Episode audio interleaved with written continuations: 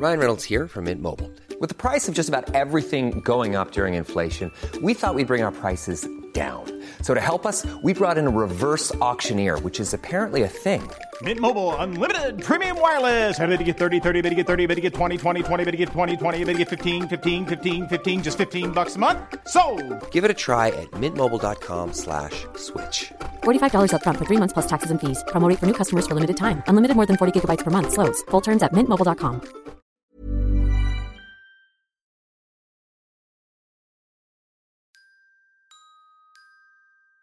Microsoft.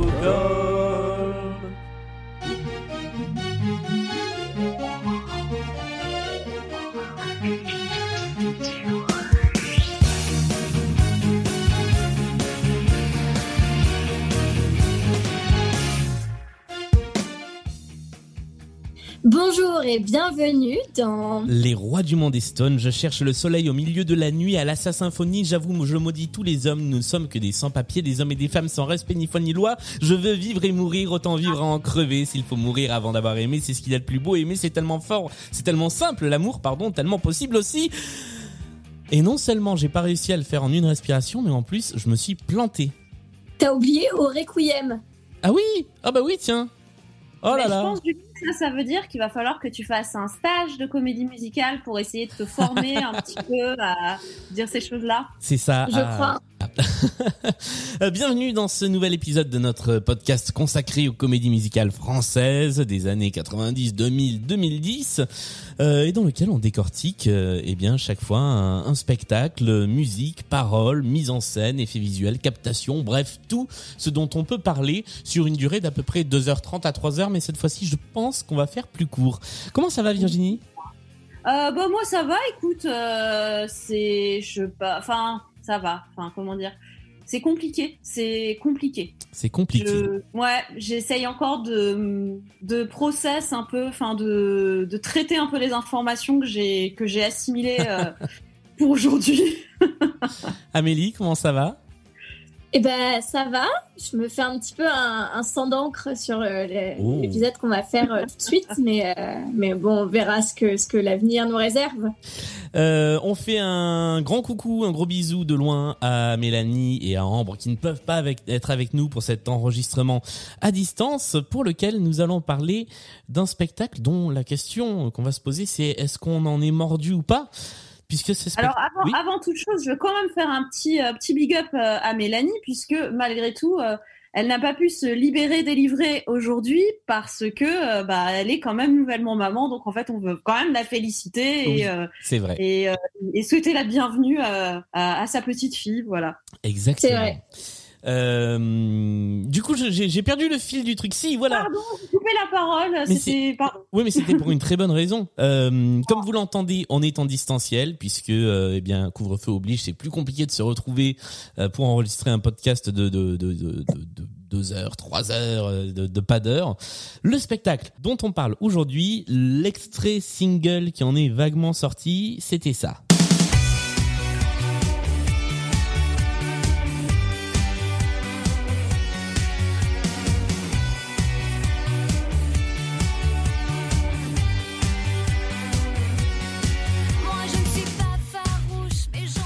Et l'on va parler de Dracula, l'amour plus fort que la mort, spectacle de Kamel Wally, hein, on peut dire ça comme ça, puisque c'est encore une fois un spectacle de, de producteur qui s'est joué entre 2011 et 2012, euh, tout au long de à peu près 200 dates dans toute la France.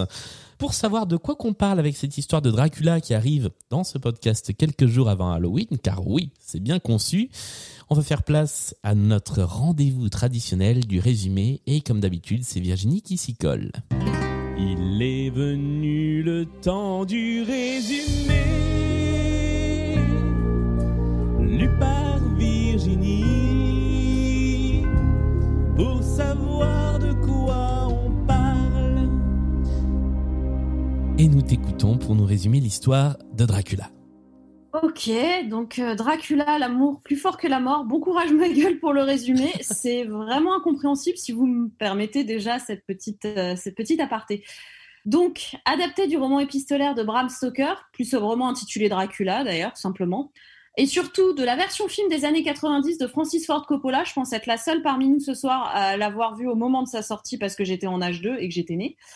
Euh, ce Dracula est une comédie musicale de, de producteurs, mais aussi de chorégraphes. Plus spécifiquement, une comédie musicale de Kamel Wally. Donc, attendez-vous à un rendu assez étrange de vampires qui font un prime évalué par Armand Altair, Richard Cross, Alexia Laroche-Joubert, avant d'être démonté par Raphaël Ricci au, au débrief, en fait. Hein. C'est ni plus ni moins ça. Tout commence avec des ombres chinoises totalement pompées sur le film de Coppola, visant à nous expliquer comment Vlad, après avoir empalé à tout va des Ottomans, cette phrase est très étrangement d'actualité hein, quand même. Euh, bon, ça va, je suis prof d'histoire, j'ai le droit de, faire ce genre de blague de très mauvais goût en ce moment.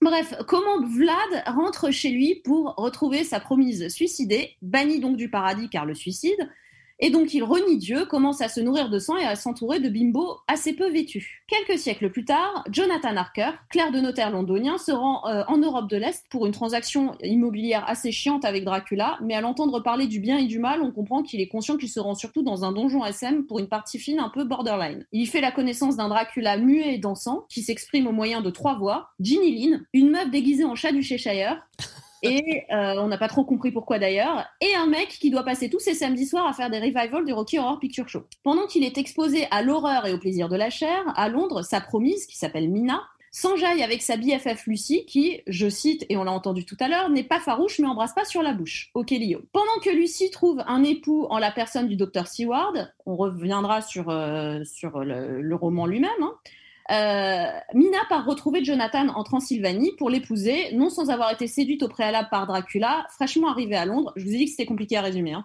Euh, car oui, pendant que Jonathan se faisait gangbanger par des succubes en Transylvanie, Dracula est tombé sur une photo de Mina, y a reconnu sa défunte fiancée et son objectif principal est désormais de regagner son cœur et de passer une éternité vampirique avec elle, un beau projet de relation toxique. Néanmoins, et parce qu'il faut bien manger, Dracula commence par séduire Lucie et la transformer en vampire, au grand dam du docteur Seward, qui a, fait venir pour l'occasion le docteur Van Helsing, un templier à dreadlock qui chante un petit peu comme des Miss Rousseau, j'ai trouvé. Euh, le premier acte se finit donc par Ginny Lynn chantant Qui peut le juger? Et franchement, on peut peut-être pas juger Dracula, mais on peut vraiment juger tout le reste du casting qui, hormis Ginny euh, Lynn Touchou, euh, chante avec le cul. Hein. Enfin, personnellement, c'est mon analyse. Acte 2. Lucie est un vampire. que l'acte ses amis- 2. Ouais, c'était que le premier acte, hein. c'est dire à quel point c'est compliqué. Acte 2, Lucie est un vampire, ses amis vont au cimetière pour la libérer et la délivrer. J'espère que vous l'avez par rapport au casting.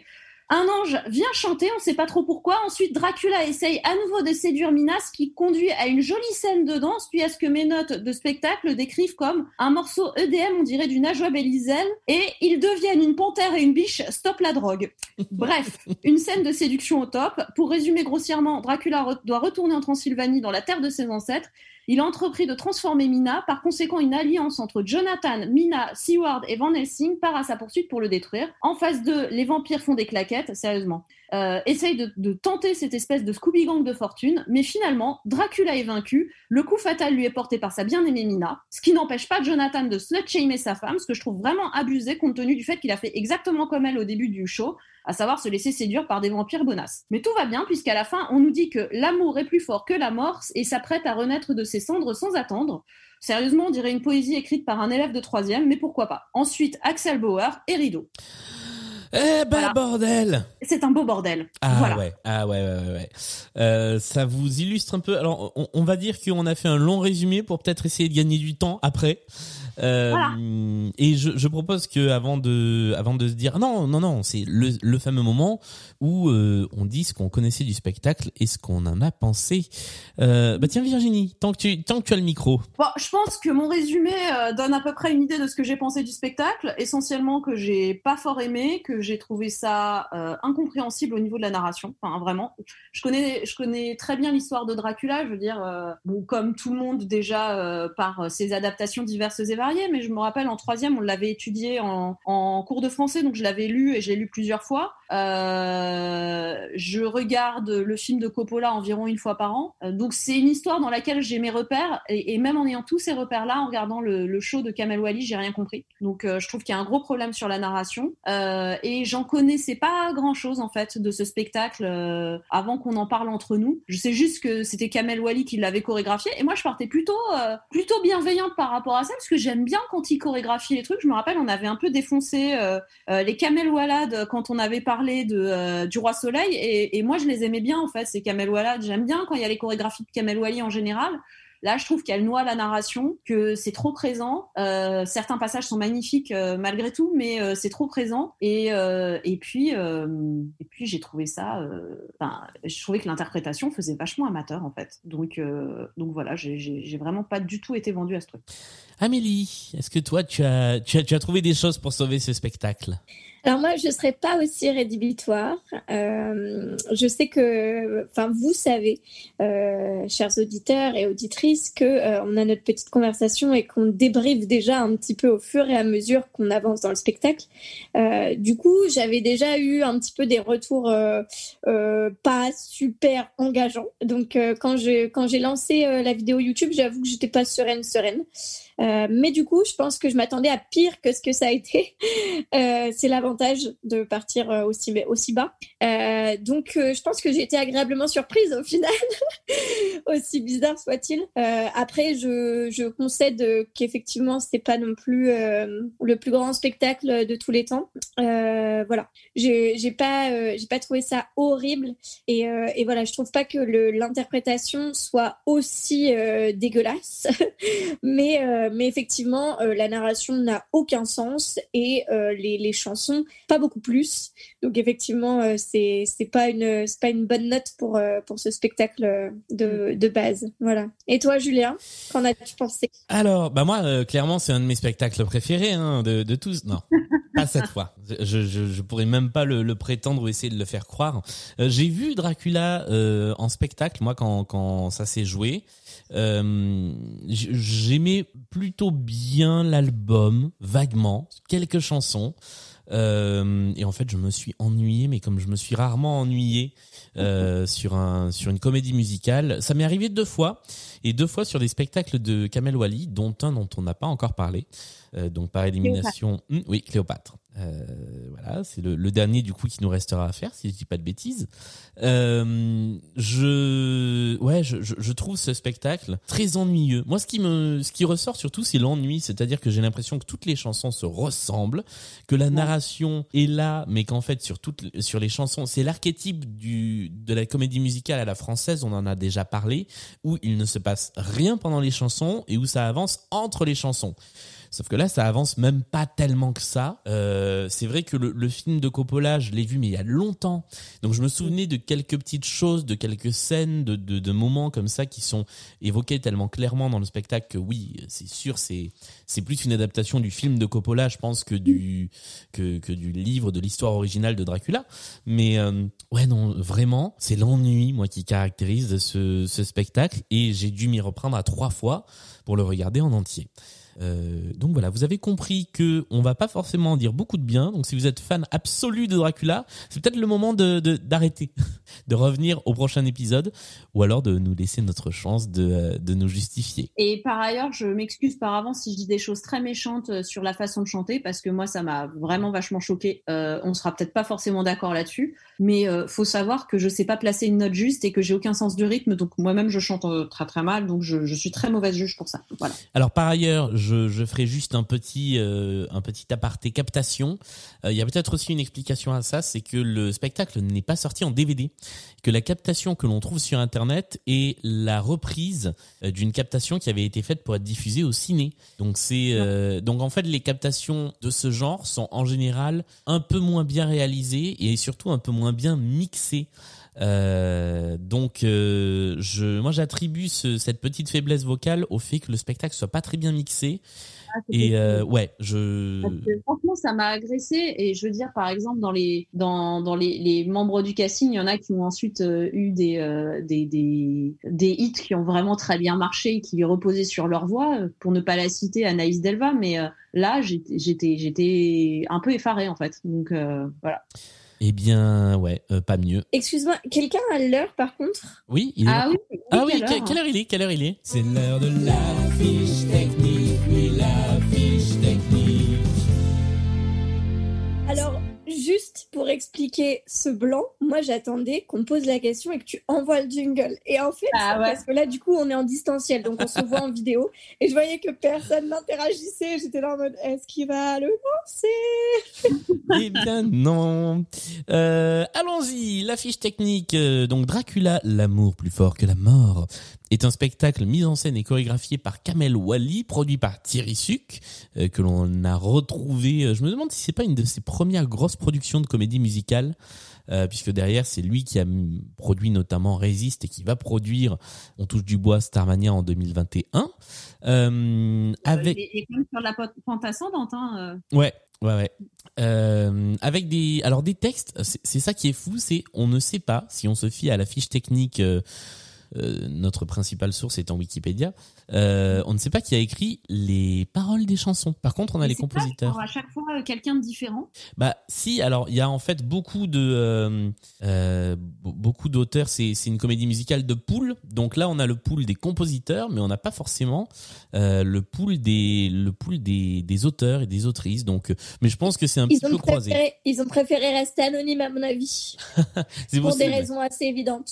Mais non, mais par exemple, on sait que 1, 2, 3, euh, c'est c'est Jennifer Ayash qui a fait. Elle a fait que, que la musique, elle a pas fait le texte. Ah bah c'est ça qu'on sait pas. D'accord. Mais je pense que si, je pense qu'elle a fait les deux. C'est euh, vrai que dans le- la musique, maintenant que tu le dis, euh, je reconnais Superbus, effectivement. Ah oui, sur celle-là, c'est c'est évident. Enfin, on en reparlera, mais c'est évident. Sont à la composition Fabien Cahen, Jennifer Ayash, Pierre-Antoine Melki, Volodia, Fid, Pascal Trogoff, qui n'a rien à voir avec Patrick Topalov, ce que j'ai failli lire, Busta Funk, ça, ça me parle, euh, David Esposito, Patrice Guiaro, que l'on connaît bien pour avoir notamment bossé sur les Dix Commandements, Benoît Poher, Adrien Gallo, Brice Davoli. Euh, euh, on rappelle qui c'est quand même? de quoi? Qui? Pour, pour nos amis un petit peu, euh, un petit peu euh, imo, euh, imo kid des années, euh, des années 2000, Benoît Power, c'est le mec de Kyo. Ah bon? Ah Oui, et Adrien Gallo des Bébés Brunes. D'accord. Euh, ça part dans beaucoup. Ça, ça explique aussi, enfin, ça explique le truc par rapport à la musique, c'est que ça part dans beaucoup de directions quand même, euh, les choix musicaux. Ah bah oui, ça c'est le c'est le moins qu'on puisse dire. Donc en fait, on a Superbus, Kyo et les bébés brunes qui sont dans un bateau et ça coule et ça devient Dracula. C'est un peu ça. En même temps, c'est à peu près le- l'opinion que je me fais de ces trois groupes. Mais enfin. Euh, les costumes sont de Dominique Borg qu'on avait déjà vu notamment sur Roméo et Juliette. Les lumières sont de Jacques Rouveroli, ce qu'on a vu sur Oh. plein de spectacles, le boss. Euh, les décors sont de Bernard Arnoux, Elodie Grimal, Antonio Nigro, Sylvestre Guéné. Côté casting, le conte. Alors, juste, Oui. Je, je me permets juste une petite incursion, il me semble pas que tu l'aies dit. La personne euh, euh, qu'il faudra euh, mettre au pilori à la conception des projections, donc, euh, pour cette belle biche et ce, ce beau petit loup, c'est Gilles Papin. Exactement, Voilà. c'est vrai. Je ne l'avais pas dit. Conception des projections, Gilles Papin. Euh, Voilà. C'est pas forcément hyper intéressant comme rôle, mais vu qu'on va certainement en parler un petit moment. Ouais. Il y a des chances. Euh, sur la distribution, le comte Dracula est interprété par Golan Youssef. Mina, Mina Murray, est interprétée par Nathalie Fouquet. Le personnage de Sorcy, c'est Grégory Deck. Poison, c'est Lola Cesse, qu'on a vu dans pas mal d'autres comédies musicales et qui aujourd'hui euh, tourne avec le groupe Les Coquettes. Euh, Satine, c'est Ginny Lynn qu'on connaît bien pour son rôle dans Les Dix Commandements. Jonathan Harker, c'est Julien Loco. Lucie, euh, Lu- Lucie Westenra, We- Westenra? C'est Anaïs Delva, euh, que l'on connaît pour avoir ensuite euh, rebattu les oreilles de tout le monde avec Libéré, délivré. Van Helsing est interprété par Emmerich Ribot. L'ange, c'est Florent Torres. Le docteur Seward, qui est un rôle de comédie, c'est Laurent Lévy. Et le narrateur, le l'un des danseurs et le joker du château de Dracula s'appelle Sébastien Svedge.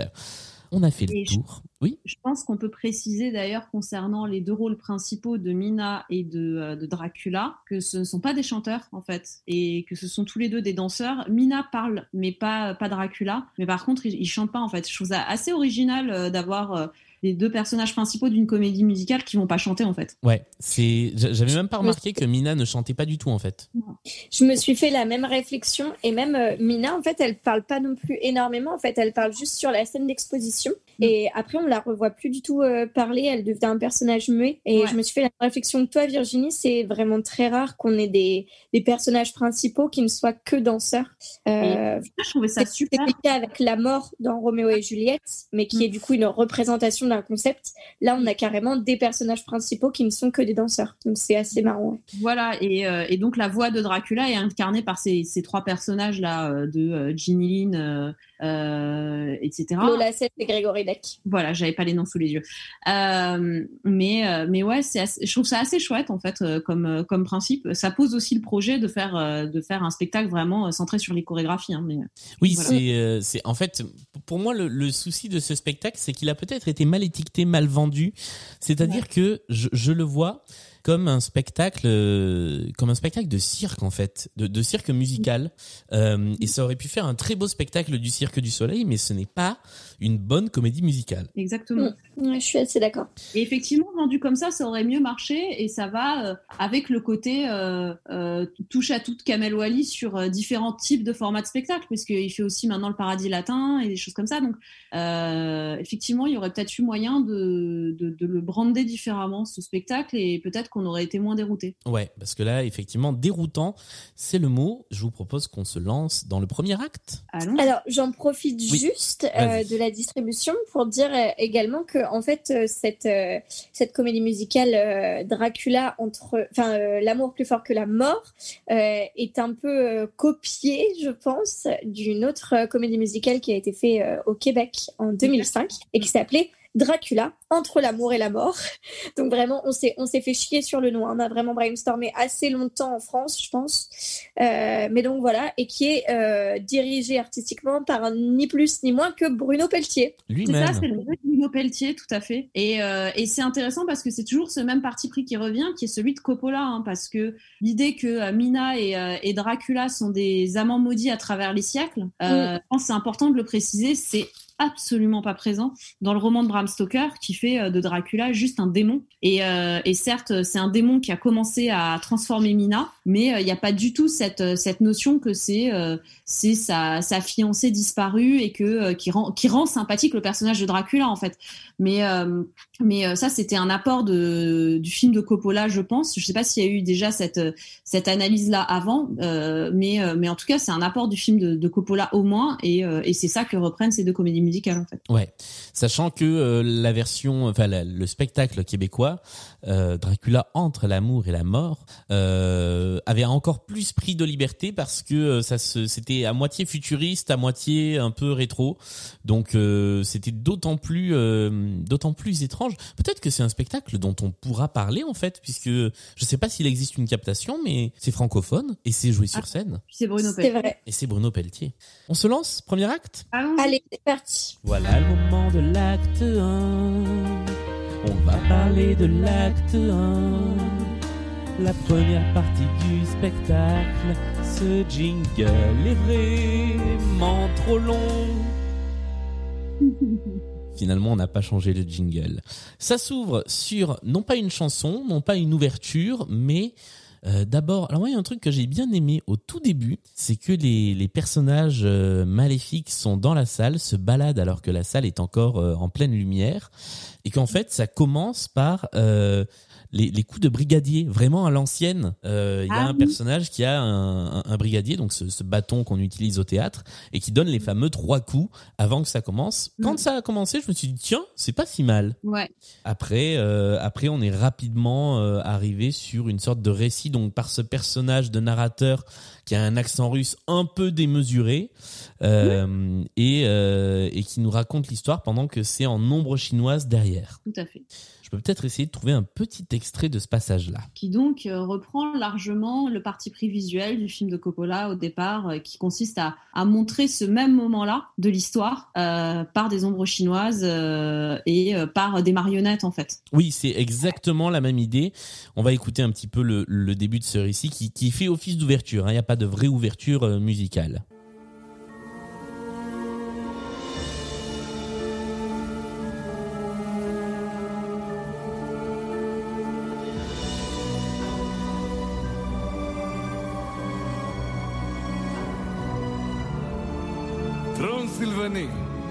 1462.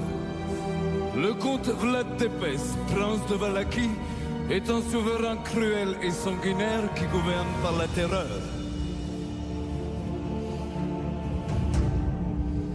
À la tête d'une puissante armée, il conduit une expédition contre l'envahisseur ottoman qui menace la chrétienté des pays d'Europe.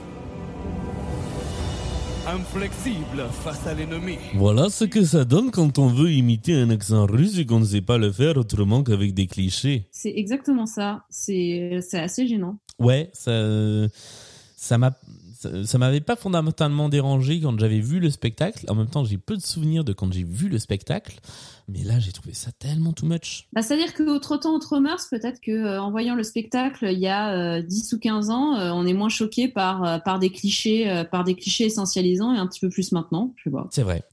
Euh, on entre ensuite sur une première chanson, mais il faut quand même quelques minutes avant d'arriver sur une toute première chanson, puisque d'abord on a Mina et Jonathan qui euh, bah, vont se séparer, puisque Jonathan annonce qu'il doit partir en Transylvanie, dans le château d'un comte, pour faire des affaires. C'est vrai qu'aujourd'hui, quand tu sais que la Transylvanie c'est le pays des vampires, moi perso, j'irai pas, mais ils peuvent pas le savoir. Exactement. Mais en fait, il peut pas le savoir et en même temps, euh, la chanson implique qu'il le sait, puisque euh, la chanson s'appelle Au-delà du bien ou du mal. hein. donc, euh, Oui, enfin, le, le titre exact c'est Les forces du mal. au niveau narratif, euh, ça me posait déjà un peu problème, quoi. C'est vrai. Mais il me semble qu'il le savait déjà de toute façon, hein, puisqu'il dit que c'est dangereux et tout. Non, mais c'est dangereux parce que c'est le- c'est une contrée lointaine, mais euh, c'est pas dangereux parce qu'il pense qu'il va Ah. dans la, dans la gorge d'un démon, quoi.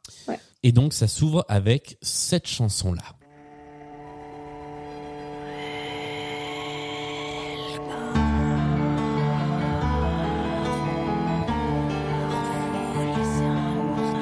Du fond des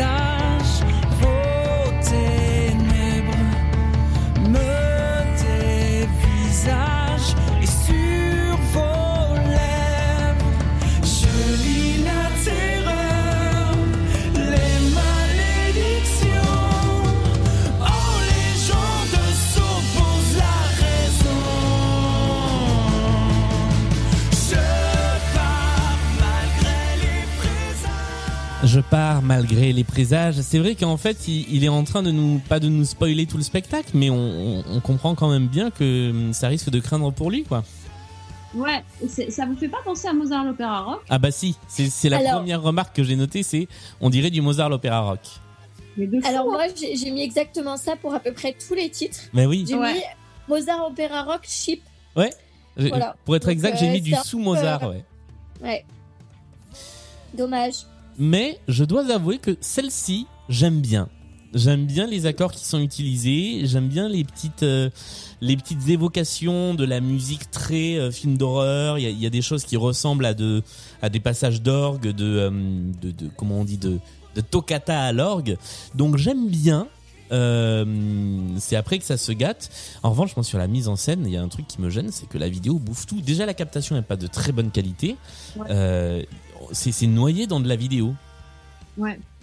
Et euh, Ah oui, ouais. ça, ça nuit à la lisibilité du, de, de la scène en fait. Alors effectivement, je me suis souvent posé la question est-ce que j'y vois pas clair parce que la capta est mauvaise et bon bah euh, ils y sont pour rien ou est-ce qu'il y a, y a quand même d'une manière générale ce côté très fouillis euh, il est aussi sur les parties pris visuelles par moment quoi. ouais, c'est dès le début, il y a un côté très bordélique en fait. Oui, il y a un côté très projection euh, premier degré euh, littéral, euh, tout ce que tu veux, parce qu'on nous projette des arbres et machin. Enfin, bon. Ouais. Ah oui, on est clairement dans la forêt de Transylvanie. Mais en même temps, euh, c'est quelque chose qui est quand même assez récurrent. euh, les plateaux vides où, euh, enfin, le décor est pas, on, on le retient pas le décor parce qu'en pas, fait, il y en a pas de pas, décor. Enfin, il y, il y a rien qui reste euh, à chaque fois. Parfois, il y en a qui arrivent sur sur des tableaux en particulier. euh, euh, je pense notamment euh, chez le comte, etc. Où, où là, va y avoir un petit peu plus de d'instruments, etc.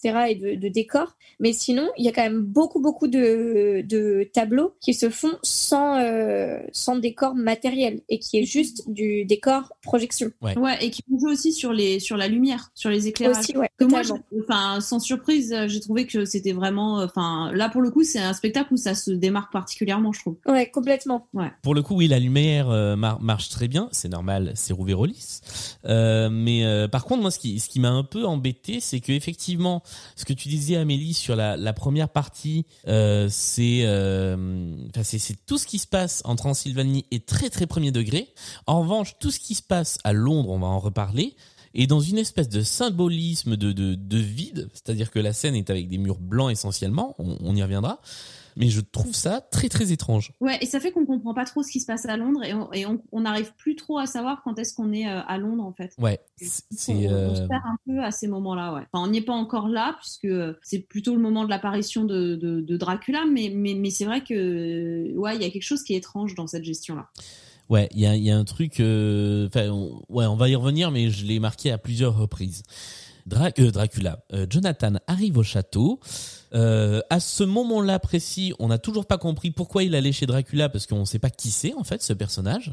Mm. Euh, Et il rencontre donc cet étrange trio. Est-ce que, est-ce que l'une de vous veut parler un peu de ce, ce trio de personnages? Alors, d'abord, il rencontre le comte qui, euh, à qui il parle et qui ne lui répond pas. Et c'est là qu'on nous explique qu'effectivement, il ne parle plus depuis euh, des milliers d'années, etc. Et que, euh, euh, en gros, il s'est retranché dans son mutisme, etc. Euh, évidemment, au niveau costume, on a une espèce de, de large cape euh, gothique euh, avec, euh, avec le cou, enfin, avec le col remonté jusqu'au cou, enfin, classique vampire, j'ai envie de dire. Voilà. Et donc, effectivement, il y a l'arrivée des trois personnages qui lui expliquent que, que donc le petit Dracula, bah, il parle plus, et qu'en fait, c'est eux qui parlent à, sa place. Et alors, j'ai trouvé ce moment insupportable. C'est-à-dire qu'en fait, personne ne finit ses phrases. On commence une phrase et puis c'est l'autre qui le finit. Et en fait, c'est un truc de genre, on est tous les trois euh, euh, porteurs de la voix de Dracula, mais du coup, euh, De parties différentes de sa voix en fait. Ouais, il y a, c'est ça. euh, il y a son côté euh, enfantin, si j'ai bien compris, Ouais. incarné par par par euh, comment euh, par Lola. Euh, Il y a euh, le le mec, je sais plus qui est-ce qui que- quelle partie de sa conscience il fait, et euh, et Ginny Lynn joue euh, sa morale. C'est ça. Euh, Quand elle intervient, c'est plutôt des choses sur le jugement moral en fait.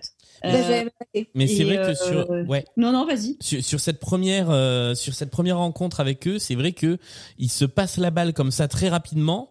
Au début, on n'a pas compris que c'était eux qui, euh, enfin, c'était à travers eux que Dracula parlait. Il faut quelques minutes avant qu'on le comprenne vraiment, et, euh, et c'est un peu le, le, le bordel. Et surtout, ils essaient d'être drôles, mais c'est pas drôle. Ouais, c'est pas, c'est pas- tout le monde n'est pas Yamin Dib. hein. C'est ça, il y, a- il y a une volonté de burlesque et qui est un peu forcée, euh, qui euh, qui est servie par une colorimétrie qui est un peu douteuse quand même. Enfin moi, Lola Sess, le, le rose fluo, j'ai pas du tout acheté du tout le truc. Euh, Enfin, je trouvais que ça faisait un peu, ça faisait. C'est pour ça que je comparais ça tout à l'heure à la Star Academy. Ça faisait un peu euh, euh, tableau euh, tableau sorti de nulle part euh, qu'on va te servir euh, sur TF1 en fait. Et et, et j'avoue que j'étais, j'ai pas trop adhéré ni à la tonalité burlesque que je trouvais forcée, où on essayait en fait, j'avais l'impression que sinon il essayait de reproduire des trucs type type Rocky, Rocky Horror en fait. J'ai- eu l'impression qu'il y avait une tentative de faire euh, euh, comment euh, le, le truc euh, qui chante tous ensemble là. euh, euh, Ah, je sais pas, moi j'ai zéro culture du, du Rocky Horror Picture Show. Ah, je me rappelle plus c'est quoi le nom, je- j'oublie le. euh, Enfin, peu, peu importe. Enfin, euh, ça faisait un peu euh, scène chorale à la Rocky Horror Picture Show et euh, et, et, et raté.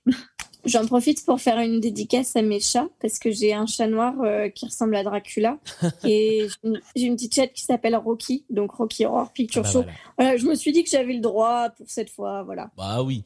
Euh, l'autre truc qui m'a gêné, c'est de la même manière que on, on a fait faire du Yamin Dib à Yamin Dib pendant plusieurs spectacles. Là, dans une moindre mesure, on fait faire du Lola Sess à Lola Sess. C'est-à-dire que elle a déjà fait quelques spectacles et notamment à ce moment-là, je crois, où c'est juste avant ou juste après, elle a fait le Soldat Rose et elle a exactement le même type de personnage un peu exubérant, un chouïa enfantin. Et on a l'impression que euh, longtemps on ne lui a donné que ce genre de rôle-là, euh, alors que Ginny Lynn c'est c'est maléfique quoi. Elle a les cornes, on, on dirait vraiment, euh, ouais.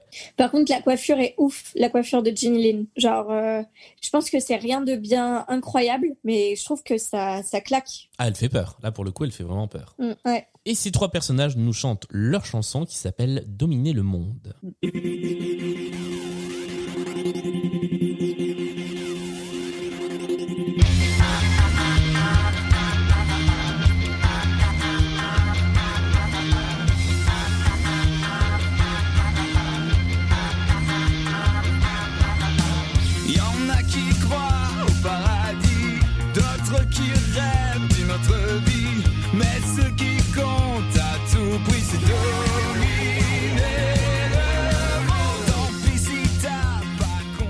Il y en a qui croivent. Alors, moi, je dis quand même une chose, c'est que comme t'as as pris le, le CD, Ouais. euh, bah, il chante mieux sur, sur la version studio que sur scène. Ah oui, c'est sûr. Et euh, donc, euh, on ne peut pas ressentir le truc qui, moi, m'a posé problème aussi pendant tout le spectacle où j'étais vraiment, je me disais, c'est. C'est mal chanté et je me doute bien que c'est des très bons chanteurs et je me dis euh, quelle a été la direction, euh, le coaching vocal ou la direction artistique là-dedans en fait. J'ai l'impression qu'on leur a demandé de forcer à chaque fois sur tout, de surjouer tout et euh, c'est un truc qui m'a gêné et, ça commence dès cette chanson j'ai commencé à, mettre des notes là-dessus à me dire putain mais euh, c'est moi où il chante mal en fait. Ouais. C'est c'est très. Bah en fait tout est à l'image de la mise en scène. J'allais y venir. Tout est très chargé. Et là cette chanson elle est très chargée. Du coup ils en font des caisses. Et c'est vrai que sur scène ça rend ça, ça rend ça rend un peu bizarre ouais. Et donc, euh, c'est euh, associé à une chorégraphie de groupe euh, qui, est, euh, qui est très chouette, hein, mais euh, qui est la première d'une longue série. Et puis juste, est-ce qu'on peut faire un point sur cette table avec des jambes de femme à talons? Oui j'ai appelé ça la table Cirque du Soleil parce qu'on dirait vraiment un accessoire de, de spectacle du Cirque du Soleil pour le coup. Moi j'étais un peu euh, what the fuck, hein, comme, euh, comme on dit dans le jargon. Ouais, c'est le genre de petit truc. euh, moi, je- alors à la fois, je trouve ça. Il y a toujours un effet waouh quand tu as un accessoire qui arrive comme ça et qui se déplace tout seul. J'ai souvenir dans un Émilie Jolie d'un vélo qui arrivait vraiment tout seul euh, scène. Euh, bon, et en même temps, euh, c'est pas très beau, quoi. non, c'est surtout ça le truc, c'est que c'est un peu moche, quoi. Le côté, euh, objectification du corps féminin, à la limite, je trouve que ça va vachement bien avec le personnage de Dracula, tel qu'il est présenté, en fait, qui est en fait un personnage de prédateur et qui s'entoure d'un sérail, un sérail de femmes qui vont lui servir en fait vraiment de succube séductrice pour pour ses proies et en même temps euh, qui, qui montre en fait le peu de cas qui fait des vies humaines donc euh, ça, ça, ça va bien avec le, le personnage euh, mais euh, ouais c'était un peu c'est un peu vilain quoi C'est aussi le moment. Ouais, vas-y. Non, non, vas-y. Euh, bah non, j'allais passer à autre chose. Donc si tu veux rebondir. euh, Non, c'était pas justement, j'allais Ah ok. globaliser. C'est pas grave, on comprend le montage. Ouais. Et du coup, euh, je trouve que globalement, sur ce moment-là, et c'est pas la seule fois dans le spectacle, ça parle trop. En fait, euh, juste avant la chanson et juste après et tout, il y a l'histoire du Mhm. thé rouge, hein, hein, hein, trop drôle. Enfin, il y a que des trucs comme ça, et j'étais là en mode, mais passer aux chansons à la limite parce que ce sera peut-être moins pire. Finalement, non. Mais du coup, euh, j'avais encore l'espoir à ce moment-là. Mais, mais enfin, il y a un truc où, où en fait, euh, limite, euh, j'ai presque envie que ce soit qu'un musical parce que vraiment, quand ça parle, Ouais. ça donne pas d'intérêt narratif, euh, ça a pas d'intérêt euh, émotionnel, enfin voilà. Donc vraiment, euh, il y a rien que je puisse trouver dans un spectacle qui est intéressant dans cette partie narrative. et c'est vrai Ah. encore plus à la scène suivante Ok. il y a une espèce de scène parlée uniquement que je trouve euh, épouvantablement longue effectivement Ah ouais, ouais. C'est. euh, de, de Jonathan avant son endormissement où il y a les succubes qui l'attaquent etc mais euh, la scène qui précède ça qu'est-ce que c'est long C'est c'est interminable et puis c'est encore une fois euh, les effets comiques sont pas fous euh, c'est euh, ça, marche enfin j'ai vraiment l'impression que ça marche pas. Ce, ce trio un peu euh, un peu drôle un peu flippant euh, ouais je, je, je trouve que vraiment ça ça prend pas. Juste avant ça quand même on découvre le, le corps de Dracula et là pour le coup il y a un y a Ça, un. Ouais, ça, ça, ça, c'est très bien fait, ça marche très bien. C'est-à-dire Ouais. que il a des, des, des, des quoi, des, des petites protubérances. En fait, il, a un corps mi-homme, mi, euh, mi-reptile presque. Ouais. Et ça, c'est très très bien fait. Et de toute façon, effectivement, le, le jeu sur le corps euh, de ce danseur euh, est bien. euh, Enfin, c'est. Oui, on voit que c'est c'est une mise en scène qui est plus centrée sur la sur la danse et sur euh, sur l'utilisation des corps, quoi. Donc euh, donc là, c'est assez beau. Ouais, ça, ça marche très bien. Et ça sert la narration parce que ça crée un, un malaise. Parce que c'est effectivement un corps qui est à la fois humain et puis tout à fait humain. Et donc ça, ça met mal à l'aise. Et euh, c'est exactement ce qu'on a envie de ressentir quand on regarde euh, Dracula. On a envie de se sentir mal à l'aise. Alors le, le, le seul truc qui moi m'a un peu choqué, mais en même temps c'est normal puisque c'est le personnage principal et tu peux pas choisir en personnage principal dans une comédie musicale quelqu'un qui va être repoussant. Mais c'est c'est c'est quand même un mec qui est plutôt euh, qui est plutôt beau gosse quoi le Dracula. Alors que le Dracula de Coppola il est quand même euh, flippant quoi. Il est il a ces espèces de je sais pas si c'est des des cornes enfin sa coiffure fait une espèce de Ouais. de truc de bélier, c'est et, et je le trouve vraiment flippant quoi, le, le Dracula euh, vu par Coppola. Et en fait, il joue lui aussi sur des, des éléments physiques qui vont mettre mal à l'aise. Moi, je me rappelle un truc qui m'avait euh, terrifié la première fois que je l'avais vu, c'est qu'en fait, euh, il, il accueille, euh, il accueille Jonathan et il ouvre les mains pour l'accueillir. Il, fait- il fait un geste d'accueil comme ça. Et en fait, quand il ouvre ses mains, on voit qu'il a, qu'il a des grosses touffes de poils dans les paumes des mains. Ah, j'ai jamais fait gaffe à ça. parce C'est, complètement contre nature en fait. Ça, et là, on se dit, il y a un truc qui va pas chez ce mec. Et, euh, et puis ensuite, enfin, plein de petits détails comme ça. Et c'est euh, quand il s'est nourri de sang qu'il peut rajeunir et qu'il peut apparaître euh, comme euh, Gary Oldman du temps de sa superbe. Mais, euh, mais là, effectivement, on a tout de suite euh, l'esthétique Gary Oldman euh, du temps de sa superbe. On, on a, euh, on, on est bien d'accord que dans le film Dracula parle. Ah oui, oui. Oui, on est bien d'accord. Il parle, il parle justement avec cette, euh, cet accent, euh, cet accent très cliché. Oui, c'est vrai. Ouais, ça me ça me revient. Euh, Jonathan va se coucher et c'est le moment. Alors, je pense que c'est l'une des scènes les plus connues du film.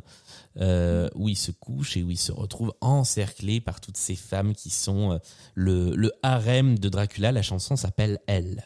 Dans le arc du film, c'est Monica Bellucci hein, qui est une des, une des vampiresses. Euh, Mon- Monica Bellucci quand elle avait genre 22-25 ans. Ah ouais Ah, je savais pas ça.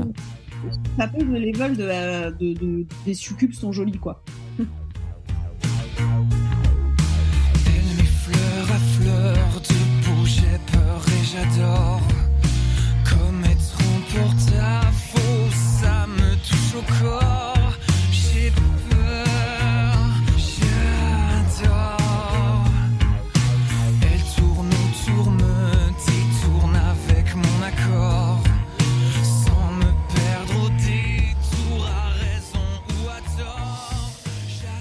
Eh ben, je dois avouer que cette chanson-là, si on prend que la musique, j'aime bien. Mais c'est tout. Enfin, ça me, ça me tient 30 secondes le temps d'écouter ce, cette intro un peu, euh, un peu clavecin, un peu sautillante, et après c'est, et après c'est fini. Quoi. Ouais, moi je suis. euh, euh, J'aime bien le jeu sur euh, j'ai peur, j'adore à la limite parce que je trouve que ça va bien avec le avec pour le coup c'est c'est un des rares moments où ça va bien avec la narration. Et euh, et j'aime bien le début de la scène en tout cas sur l'aspect chorégraphié. J'aime bien le moment où il est dans son lit et où en fait d'abord les danseuses apparaissent uniquement par leurs jambes. Oui, c'était c'était très beau ça. Ça, ça rend très bien effectivement. Ce lit et bah, on sent que c'est un élément de décor, qui est d'ailleurs un des éléments de décor les plus imposants en fait du, du spectacle. Et euh, et on voit d'abord une partie de leurs jambes et de leurs leurs bras sortir de là, ouais. Et euh, ça, c'est pas mal sur le côté. euh, là encore, puisqu'on est censé représenter une histoire d'horreur, une histoire d'épouvante, euh, tout en jouant sur le fil entre euh, l'épouvante et quelque chose d'un peu érotique. Euh, je trouve ça marche. Je trouve que c'est un- c'est- c'est- c'était une bonne idée et, euh, et ça va bien avec euh, avec le texte de la chanson et, euh, et oui avec euh, cette instrumentalisation. Donc là, là c'est c'est un moment qui fonctionne assez bien, je trouve. Hmm. Ouais, c'est mais c'est c'est assez fidèle. Amélie? J'ai juste eu un peu l'impression d'être face au Total Spice, quoi, mais euh, parce que t'as la brune, la rousse et la blonde. Ah oui, il y a ça. Et puis euh, il y a, il y a euh, un danseur au plafond aussi, enfin qui, est- qui, est- qui est suspendu. Oui. euh, voilà, ça c'est le côté Cirque du Soleil Ouais. aussi. Ouais, là il y a, il y a beaucoup. En fait, sur toutes les scènes quasiment, il y a, très peu de minimalisme. Alors, je suis pas un chantre du minimalisme, mais il y a des moments où il y aurait juste besoin d'une action et il y a toujours plusieurs actions qui se passent en même temps parce qu'il y a des danseurs partout, parce qu'il y a des trucs tout le temps. Euh, Il a pas réussi à se canaliser. C'est vraiment les Kamel Walad, hein. c'est que euh, il, a eu l'envie de faire des, des fat chorégraphies à chaque scène. Et effectivement, euh, au début, tu vois ce truc avec les danseuses qui, qui sont dans le lit, etc. C'est hyper joli. Ça aurait dû en rester là. Il fait, il fait venir 25 danseurs après, quoi. Et, euh, et comme c'est ça, à chaque chaque scène, c'est ça charge trop et, euh, et on sait plus où donner de la tête. Alors, euh, au passage, euh, quand on a lu la fiche technique tout à l'heure, euh, on n'est pas revenu sur le fait que moi, c'était euh, une des rares fois où, euh, quand on regarde la fiche technique, au moins sur Wikipédia, on a les danseurs qui sont cités euh, chaque, euh, chacun par leur nom en fait. On les Oui. a tous euh, l'un après l'autre parce que vraiment, euh, c'est des personnages plus importants que dans d'autres spectacles. Mais, euh, mais ça nuit un peu à la narration là. C'est dommage parce que vraiment, c'est son point fort. Mais, mais là, euh, là, il en a, il en fait trop exactement quoi. Et, euh, et, et, et là encore, pareil, dans la version, euh, dans la version spectacle, non pas dans la version euh, album studio, euh, c'est un moment où moi je trouve que euh, il crie un peu trop en fait, et ça manque de nuance sa façon de chanter. Ouais, globalement, euh, glo- globalement, c'est ce qu'on disait, c'est qu'ils sont toujours à fond. Quoi. Ouais, c'est ça. On continue? On continue. Je crois On qu'on change de cadre. Oui, on part à Londres. Nous allons retrouver euh, Mina qui est sans son amoureux, et sa copine Lucie, qui est toute de rouge vêtue. Voilà. Alors, je n'ai rien compris à cette partie-là. C'est-à-dire que, à part la relation entre Mina, qui est plutôt sage, et Lucie, qui est plutôt euh, incendiaire, on va dire, euh, et donc euh, c'est bien représenté par le fait que une a l'air toute sage avec les cheveux bien lisses, et l'autre a une coiffure pleine de froufrou et une robe énorme. Euh, bah, j'ai pas compris grand-chose. Alors, je sais pas ce qui se passe à ce moment-là dans dans l'histoire, et j'ai oublié le toute cette partie-là. Je l'ai gommé de, mon esprit dans le film. Mais euh, qu'est-ce que qu'est-ce qui se passe? Alors, livre comme film, ce qui se passe à ce moment-là dans l'histoire, c'est que en fait, on nous apprend que Mina, elle est effectivement fiancée à Jonathan Harker et que c'est euh, c'est euh, une jeune fille de la bonne société mais désargentée et qu'elle est recueillie par sa meilleure amie Lucie qui elle est de l'aristocratie et qui est très friquée et qui donc euh, a prétendant sur prétendant et donc a une vie complètement exubérante qui est en gros décalage avec celle de Mina. Et, euh, et donc elles s'aiment beaucoup parce qu'elles sont très amies, elles sont très proches mais en même temps c'est Mina qui décrit en fait cette vie là parce que c'est un roman épistolaire donc en fait on ne sait que ce que les les auteurs des lettres écrivent. Et donc là Mina écrit à Jonathan en lui disant euh, j'aime beaucoup mon amie Lucie, mais des fois je la trouve un peu ex- extravagante et un peu légère sur son attitude vis-à-vis de ses prétendants. Parce qu'en fait, on nous apprend qu'elle a trois prétendants. Là, il y en a que deux parce que le troisième il est euh, dégagé rapidement. Qu'elle a trois prétendants. Euh, un premier prétendant dont elle ne veut pas parce qu'il est chiant, c'est le docteur Seward, parce qu'elle dit bon bah il, est gentil, il est intéressant, mais en fait euh, il est chiant. Il bosse dans un, il, bosse dans un asile psychiatrique. C'est un peu glauque. euh, J'ai pas envie de lui. Il y a un Texan, un aventurier texan qui s'appelle Quincy, qui euh, qui est séduisant pour le côté euh, c'est le Texas, c'est un Américain, il est exotique. Et il y en a un troisième qui s'appelle Arthur Holmwood, qui est euh, un aristocrate. Et là, pour le coup, euh, Lucie est intéressée parce que euh, ça ça lui donne un statut dans la société. Et donc, euh, c'est avec Arthur qu'elle se fiance. Mais les deux autres restent dans le giron et quand Lucie euh, se fait transformer en vampire, en fait, les trois prétendants euh, ont passé un pacte de, de la venger, en fait. D'accord. Ah oui. Et donc, cette scène-là, c'est c'est vraiment la scène qui illustre déjà le décalage de caractère entre Lucie et Mina pour montrer qu'il y en a une qui est sage et l'autre qui est euh, qui est exubérante, extravagante. Et en fait, euh, dans dans le rapport à à l'érotisme et à la transformation vampirique, il y a un côté presque de slut shaming, un truc de type, elle l'a un peu cherché parce que parce qu'elle a ses mœurs légères et donc euh, elle s'expose peut-être un petit peu trop à la séduction, quoi. Ouais, Voilà. un peu de ça. Ouais. Euh, et, donc on, on débarque dans, dans cette ville de Londres qui est une ville blanche avec des gens habillés en rouge et qui dansent sur de la musique style euh, jazzy étrange. Vous avez entendu ce qu'on vous a passé jusqu'ici comme musique? Voilà ce qui se passe quand on arrive à Londres.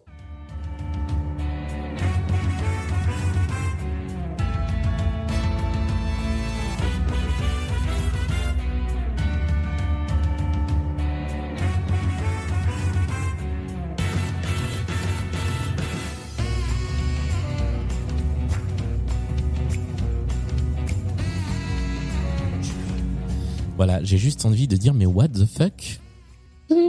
Moi, je, je veux bien essayer de sauver le truc en disant que c'est peut-être une tentative de nous montrer, après nous avoir montré euh, un truc plus traditionnel et plus attendu euh, autour de l'histoire de Dracula, donc qui représente la euh, Transylvanie millénaire et un peu arriérée en réalité, euh, parce que c'est ça aussi qui qui est qui est présent en sous-texte dans dans dans l'histoire, hein, c'est que les pays de l'est c'est un peu c'est un peu arriéré par rapport à la modernité londonienne. Ouais. et, et peut-être c'est une façon de nous montrer euh, c'est un monde différent. Mais alors pour autant, euh, c'est quand même vraiment très très différent quoi. Ah bah oui. Et moi je suis je, je suis tétanisé par ces personnages qui ont pas de visage. Là ils ont tous une espèce de combinaison en, en, en, en- c'est pas enfin, une combinaison intégrale quoi. Et du coup on ne voit pas leur leur visage. Et je sais pas ce que ça symbolise. C'est vraiment très très flippant quoi. Alors certes c'est une histoire d'épouvante, mais mais mais euh, enfin qui sont-ils quoi? C'est c'est juste pour euh, pour symboliser euh, la masse anonyme de la population euh, londonienne. Enfin c'est Je sais c'est pas, il y, a, Hmm. il y a un côté très bonbon, je trouve, euh, blanc et blanc et rouge là comme ça. euh, enfin, je sais j'ai trouvé ça très, je sais pas, j'aime pas trop déjà blanc et rouge, je trouve que ça va pas ensemble. Mais voilà, du coup, euh, c'était ma petite, euh, ma petite critique euh, Christina Cordula. Voilà. Non, mais c'est- vrai qu'on dirait du coup euh, des personnages du château de la Reine de Cœur dans, dans Alice au Pays des Merveilles, quoi. On dirait la garde de la Reine de Cœur Oui. quasiment. C'est exactement ça. Et, et sinon, effectivement, ça a un petit côté, bah, ça va avec la chanson qui suit, hein, ça a un côté clip de Superbus aussi. Hein. C'est vrai. Ouais. Puisque la chanson qui suit, qui est du Superbus pur jus, mais que moi j'aime bien, il, faut, il va falloir que j'arrête de dire que j'aime bien les chansons parce que je, il paraît que j'aime pas ce spectacle. C'est celle qu'on a entendue tout, à l'heure, c'est 1, 2, 3.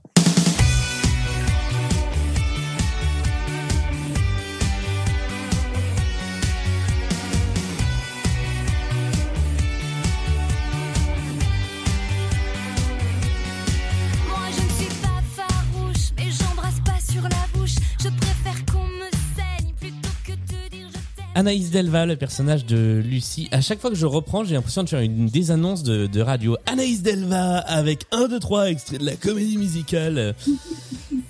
Bon, bah, bon, on a déjà un peu tout dit sur ce personnage et en fait, cette chanson euh, nous, nous illustre ce qu'on a entendu précédemment euh, dans les dialogues.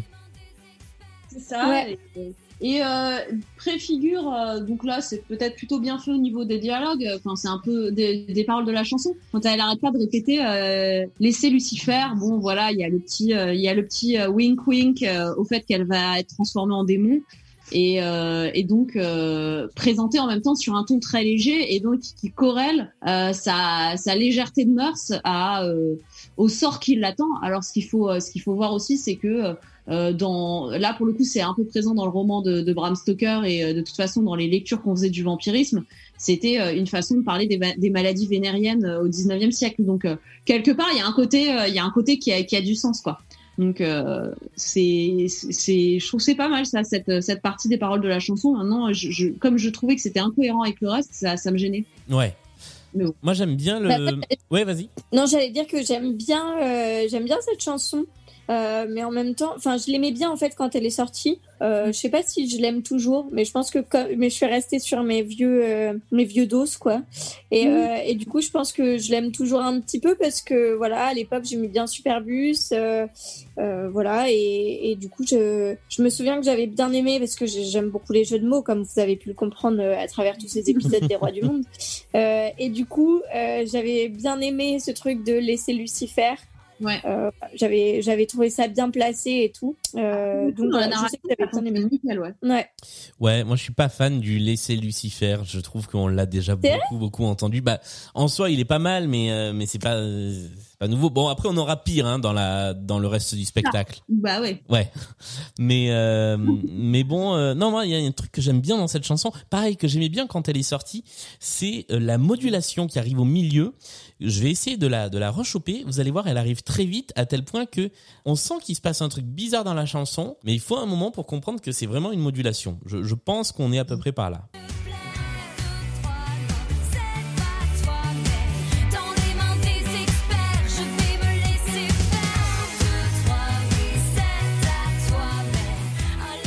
Et en fait, on change de tonalité sans transition, ce qui est assez rare. Et je trouve que ça marche plutôt bien. Et en plus, ça arrive pas sur le dernier couplet, ça arrive avant le pont, ce qui est euh, ce qui est aussi rare. Normalement, c'est euh, euh, couplet refrain, couplet refrain pont. Et c'est le dernier refrain qui est sur un changement de tonalité. Là, ça arrive en plein milieu. Moi, c'est un truc que j'aime bien. Donc, musicalement, il y a quand même des choses qui sont un peu à sauver dans, Elle dans ce spectacle. ouais ouais, ouais, la, la chanson est intéressante effectivement Ensuite, qu'est-ce qui se passe? Alors, j'ai marqué, mes notes sont terribles sur ce spectacle, j'ai marqué Elle est mon âme, donc qui est la chanson suivante, chanson chiante. C'est un peu ça. Euh, en gros, euh, ce qui se passe, c'est que euh, Jonathan envoie une lettre à Mina, ce qui est un peu pas mal au niveau de, du rappel que c'est adapté d'un roman épistolaire. Euh, et que pendant qu'il envoie cette lettre, moi j'ai noté quand même ça, c'est qu'il y a des musiciens sur scène. Oui, c'est vrai. Alors, je sais pas s'ils jouent en live, mais il y a des musiciens avec des instruments. J'ai trouvé ça un peu malhonnête parce qu'il n'y a pas d'orchestre live, donc euh, je me disais, putain, euh, ils sont de plaisir. Et effectivement, chanson chiante, elle est mon âme. Euh, j'ai trouvé non seulement chiante, mais vraiment, je trouvais qu'il y avait un gros point en Trash parce que il arrête pas de, euh, de se poser des questions en mode, euh, en mode, euh, est-ce qu'il peut tenir la distance, euh, etc. Est-ce que cette relation euh, à distance peut marcher? Alors qu'il vient de se taper trois succubes, quoi. Oui, c'est vrai. Je me dis, ah, putain, euh, il est bien gonflé, quoi. Oui, non, c'est vrai qu'on nous le fait passer pour un, pour, pour un, enfin, un premier de la classe, pour, euh, pour ah, le gentil, c'est un peu le gentil, mais, euh, mais c'est vrai qu'il est pas tout blanc non plus, quoi. Il se laisse bien porter par, euh, par Ouais, le, il, le il- il a peur il a peur. Hein. Enfin, ouais. Moi, j'ai bien aimé euh, l'aspect euh, lecture de la lettre A2. Euh, à la fois celui qui lit, enfin celle qui lit, et celui qui écrit, qui euh, se, se relaie euh, pour, euh, pour, euh, pour, enfin, pour porter euh, cette, cette lettre euh, au public. J'ai- J'aime bien ce concept qui est assez commun hein, dans le théâtre euh, quand il s'agit de lettres. Mais voilà, j'aime bien. Ouais, voilà, on a, on a entendu la chanson sous, sous nos voix. On peut l'écouter, allez, 10 secondes. Les sentiments, on s'accroche à l'avenir. Les mots s'ajoutent au tremblement de nos souvenirs. Est-ce qu'elle sait Oh là là là là. Bah, je suis content d'avoir marqué chanson chiante, tiens. Elle est chiante. Ouais. On passe à la suite? On passe à la suite. euh, on apprend. euh, bah, je pense que c'est pendant qu'il dit euh, tous ces trucs, genre est mon âme, est mon âme, qu'on voit Dracula prendre la photo, Oui. prendre le portrait de Mina et, reconnaître, reconnaître sa fiancée, Elisabeth. Et, donc ça justifie l'enchaînement suivant qui est le voyage de Transylvanie jusqu'à Londres, qui est symbolisé par un, un genre d'animation PowerPoint. On, on dirait les, les, les presets de iMovie il y a quelques années où tu pouvais faire tes vidéos de vacances en montrant l'itinéraire avec un petit point rouge qui bougeait d'un truc à l'autre. C'est ça. Windows et, Movie euh, Maker. Et, et donc visiblement c'est un voyage en train, alors qu'il me semblait qu'il faisait plutôt le voyage en bateau, mais passons. Euh, et, euh, et donc euh, et donc il y a ce voyage qui est fait en PowerPoint ou en iMovie. et, euh, et on arrive à Londres où euh, où notre ami Dracula se retrouve au milieu de ces danseurs sans visage et d'un unijambiste. Oui, et c'est toujours aussi Mais moche. hein. Excusez-moi, par contre, je, suis peut-être nulle en géographie et en, trajet ferroviaire, mais euh, enfin ferroviaire ou, ou bateau ou que sais-je. Quand on est à Paris, on passe par Amsterdam pour aller à Londres. Euh, Peut-être qu'à l'époque, oui, je sais pas. Moi, j'ai trouvé ça bizarre. hein. Je me suis dit, oula, euh, ton empreinte carbone, mon Euh, pote. tu peux aller à Amsterdam pour aller euh, parce que c'est un grand port de commerce, peut-être pas le plus euh, le plus rapide, mais tu peux. Bah, est-ce, enfin, est-ce indispensable, tu vois? Oui, de toute façon, le port de, oui, le port de Calais marchait déjà, je pense. Enfin, oui, oui, il y a, il y a un truc qui va pas. Euh, sachant que, je... enfin, vraiment au départ, il me semble qu'ils vont en Turquie prendre le bateau et, euh, et que c'est un, c'est, pendant un trajet en bateau parce que en fait, euh, dans le roman, t'as les, t'as les, le journal de bord du capitaine de bateau qui explique euh, qu'il y a de plus en plus de personnes qui disparaissent du, du navire parce qu'en fait, il est en train de les bouffer toutes les nuits, quoi. Donc, euh, donc, Ah. Ouais. Et c'est un voyage en bateau. Pourquoi? Parce que il y a moyen de transporter plus de bagages et que que transporte Dracula, c'est des euh, caisses entières des terres euh, de terres de sa terre natale. Il Parce a- qu'il a besoin d'être euh, le soir, il a besoin d'être enterré dans sa terre natale. Il a le mal du pays. Au moins. Mais voilà, mais au sens propre. Euh, merci pour ce point via Michelin, car on ne parle pas assez de via Michelin. Et Euh, donc moi, je voudrais qu'on revienne à l'unijambiste parce que je trouve que déjà, en plus, c'est, je trouve ça assez chouette euh, d'avoir euh, ce danseur euh, qui a pas un profil habituel. Enfin, moi, j'étais assez appré- impressionnée par euh, par la performance de ce danseur. Et je me demande s'il n'était pas Alors- déjà dans Cléopâtre. Je, je- j'ai une petite réflexion. Je me demande si c'est pas le cas. Moi, c'est pas sur cette, euh, sur ce tableau-là qui m'a le plus euh, Oui. euh, surprise. C'est, on y reviendra, mais euh, c'est avec le, le loup. Enfin, je crois que c'est un loup en fait. J'ai rien compris de façon à ce spectacle, mais euh, mais voilà, dans le cimetière euh, Ouais. en début d'acte 2. Mais on y reviendra tout à l'heure. On y reviendra, mais en fait c'est pas mal parce que c'est, euh, je pense que ça montre aussi euh, des gens qui sont des, qui sont mis au rebut de la société, qui en font des, des victimes faciles pour Dracula et que euh, il va les, les faire rentrer dans son giron, enfin les vampiriser et les, et les faire rentrer dans son giron. Et ce qui montre un petit peu le côté, bon ça, ça va, ça va au service du, euh, du fait qu'en fait il est entouré de euh, d'une galerie de portraits un peu de gens euh, de gens qui sont des enfin, ça fait un peu freak show quoi ça fait un peu galerie de monstres du cirque Barnum Totalement. sans, sans défense pour, pour, pour les personnes qui sont unijambistes, hein, c'est pas ce que je veux dire, mais, mais je pense que c'était ça qu'on cherchait à mettre en scène, comme Julien faisait remarquer que ça aurait pu être un spectacle de cirque. Si on est dans les référentiels du cirque, il y a ce côté-là, en fait, on va prendre des gens qui sont atypiques ou leur donner une apparence atypique pour en faire des, euh, des, des personnages d'un d'un show de monstres en fait. Eh bien, moi, j'avais pas compris tout ça. Enfin, en fait, si, mais mais mais ce qui m'a comment dire, ce qui m'a interpellé, c'est que euh, bah il arrive directement à Mina en fait. C'est-à-dire que Oui. au milieu de tous ces gens, tiens, comme par hasard, Londres, c'est quand même pas euh, c'est c'est pas Palavas les flots. Je sais pas pourquoi je dis Palavas les flots. Je cherchais une petite ville. Euh, c'est grand. Ah ben non, il trouve Mina, il la rencontre et il danse. Oui. Voilà. Moi, ce que j'ai noté, c'est l'avantage, c'est que c'est tellement long que j'ai eu le temps d'aller faire ma cuisine pendant ce temps-là et de revenir sans avoir rien loupé. Alors moi je dis Mais- que c'est un sans cœur pour le coup parce que euh, c'est peut-être les, les seules scènes que j'ai vraiment beaucoup aimées euh, du spectacle, c'est que je trouve que quand ils dansent tous les deux c'est vachement beau. Ouais, pareil, vraiment. euh, et c'est là qu'on voit que c'est des danseurs, hein, puisque on les voit que dans ces moments-là. Enfin, pas Ouais.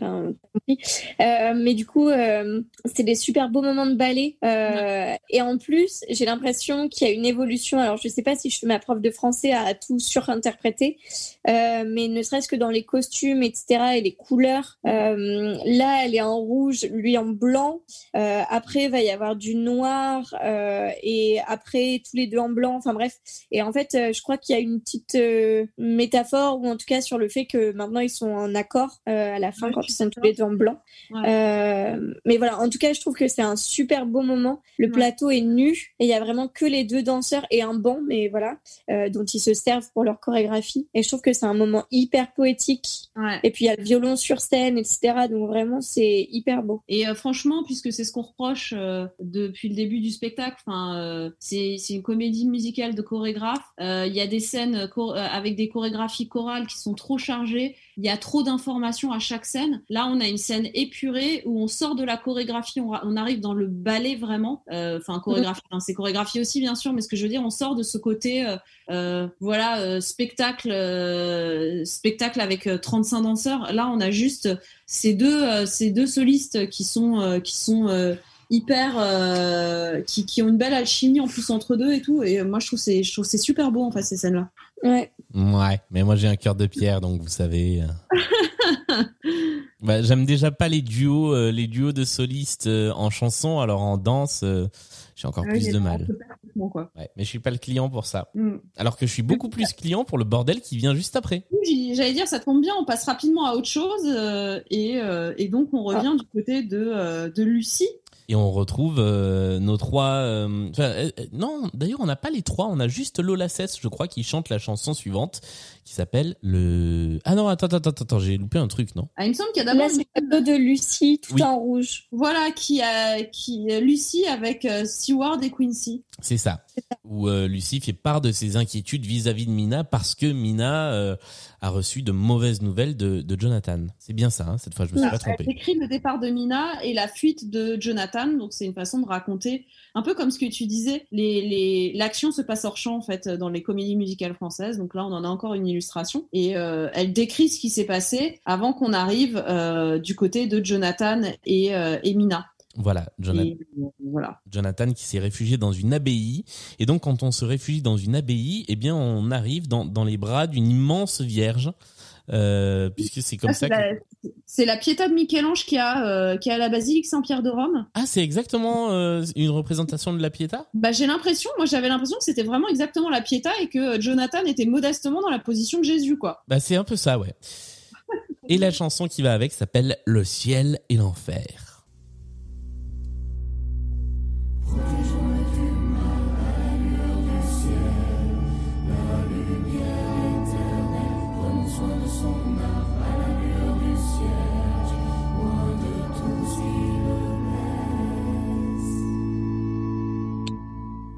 Une bougie pour chacune des peines, une prière pour tuer les démons qui les traînent, une larme pour noyer les siennes, une caresse solennelle pour célébrer la paix. Le malin nous guette, ses griffes lentement se resserrent. Et là, on dirait du sous-roi soleil, en fait, avec cette espèce d'orgue. euh, je, je suis toujours pas convaincu par cette chanson. Ah non, moi je suis convaincue ni par la chanson ni par l'interprétation en fait. Mais moi, j'aime bien euh, Lola Cess et sa, sa façon de chanter, Ouais. sa voix. Donc, euh, les chansons qu'elle interprète, je suis, je suis plutôt client, mais là, j'ai, c'est vrai que j'ai du mal. Ouais, j'ai vraiment beaucoup de mal quoi. Ouais, je suis assez d'accord avec Julien. Moi, j'aime bien ces interventions globalement. euh. C'était pas dit au début parce que franchement, quand j'ai vu les trois personnages arriver, j'ai juste marqué insupportable. et je pensais pas que, que j'aimerais bien après, mais c'est vrai que j'aime bien globalement les, les chansons et les interventions de, de Lola. C'est pas toutes, mais globalement. Alors là, c'est le, c'est le premier moment où j'ai pas compris ce qui se passait, c'est-à-dire que on apprend que Mina euh, vient à la recherche de Jonathan, sauf qu'il y a cinq minutes, elle était à Londres avec Dracula. Donc est-ce que Dracula est toujours là-bas ou pas? Enfin, Là, j'ai plus compris qui était où. Alors, dans l'histoire, euh, me semble-t-il, en fait, elle reçoit effectivement une euh, missive de Jonathan qui euh, lui demande de venir la retrouver euh, parce qu'il s'est échappé d'une situation, euh, il a échappé à la mort, etc., etc. Et donc, euh, elle part à sa rencontre effectivement dans un couvent où elle se marie avec lui. D'accord. Et, et là, en même temps, on nous, on nous met les voix de Dracula comme témoins de la scène pour donc rajouter une tonalité vaguement burlesque, je pense, à la situation. Donc burlesque là, peut-être plus au sens cabaret.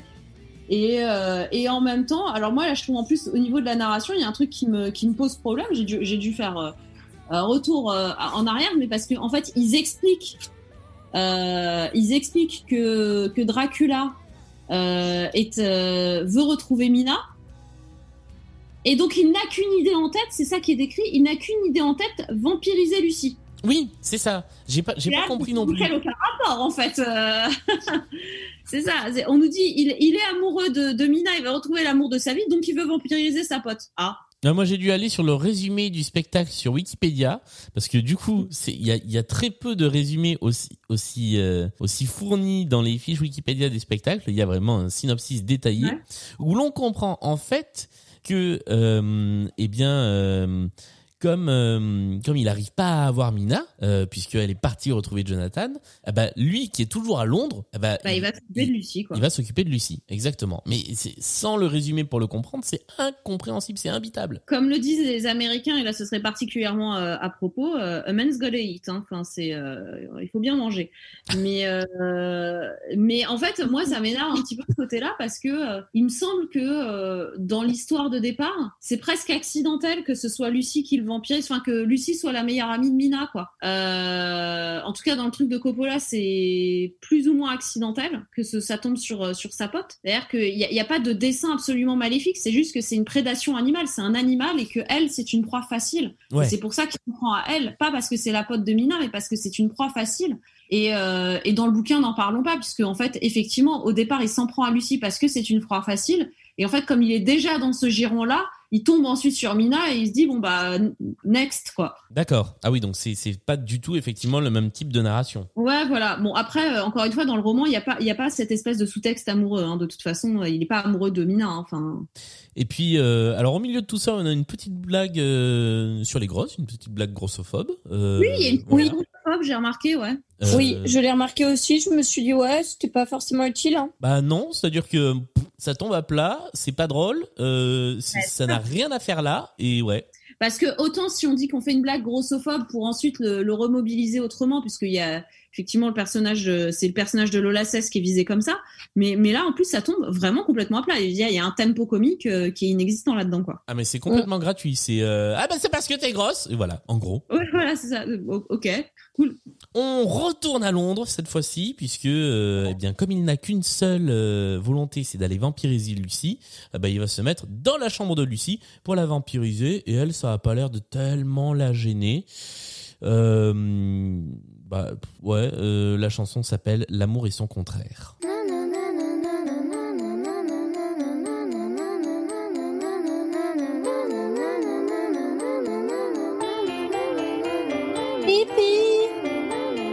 C'est flippant.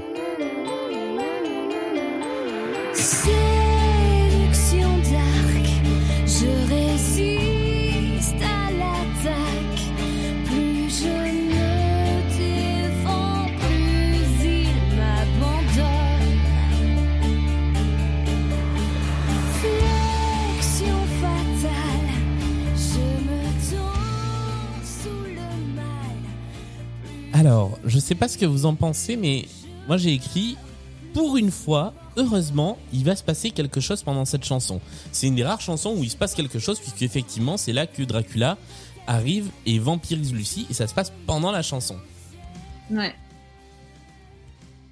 Juste, euh, moi j'ai noté parce que j'avais pas forcément vu. En fait, j'avais vu les. euh, parce que le costume de Dracula, on en parlait tout à l'heure, hein, il y a des espèces de. On dirait qu'il a des griffures et en fait derrière, euh, moi j'avais pas vu le derrière, c'est à ce moment-là que je l'ai vu. Il a une espèce de queue de dragon Ouais. euh, dans le dos. Euh, en mode Dracula, ça veut dire dragon, donc on lui met une queue de dragon. Je trouvais ça très littéral. Euh, je me suis dit, bon, euh, j'ai l'impression d'être dans Le Petit Prince finalement, hein, ce côté très littéral et très. euh, voilà. Euh, bon, ça m'a un petit peu saoulé quand j'ai vu ça. Est-ce que c'est une queue de dragon ou est-ce que c'est euh, euh, lié au fait qu'au départ il, il se transforme en chauve-souris et donc euh, quand il redevient, enfin c'est entre eux, la transformation et l'humain en fait. Parce qu'il prend Et parce que. Mais dans le dos, ça ressemble quand même vachement. euh, je suis d'accord hein, sur les côtés de son torse, enfin Mhm. sur ses côtes en fait. Euh, je, je savais pas trop exactement. Je pensais que c'était des griffures moi au début. Et Mhm. par contre, dans le dos, il a vraiment une, une queue de dragon en fait. Mais ça peut pas être une queue de chauve-souris. Ça a une queue. Alors, de je connais pas chauve-souris? assez de queue de chauve-souris. Parce qu'en fait, il, il se transforme en plusieurs animaux en fait. Il peut se transformer en chauve-souris, il- en fait il se transforme en vermine. Chauve-souris, en rat, en loup.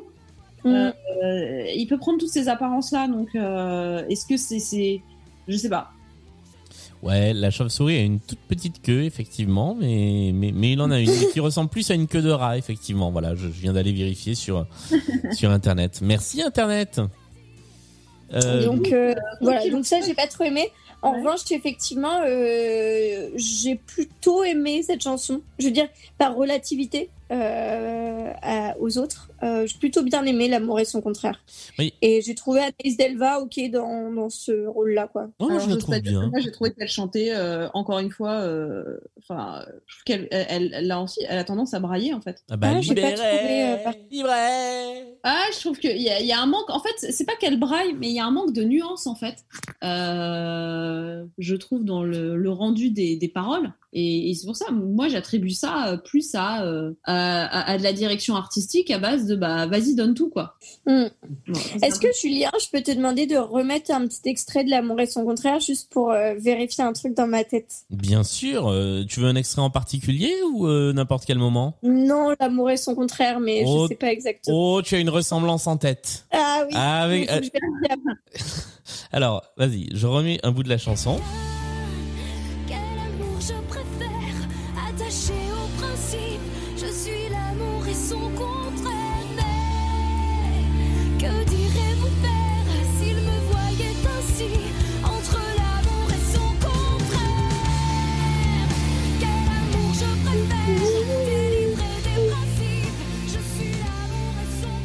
Il y a un truc, il y a un truc, et j'arrive pas à voir avec quoi, mais oui, tu as raison, il y a un truc.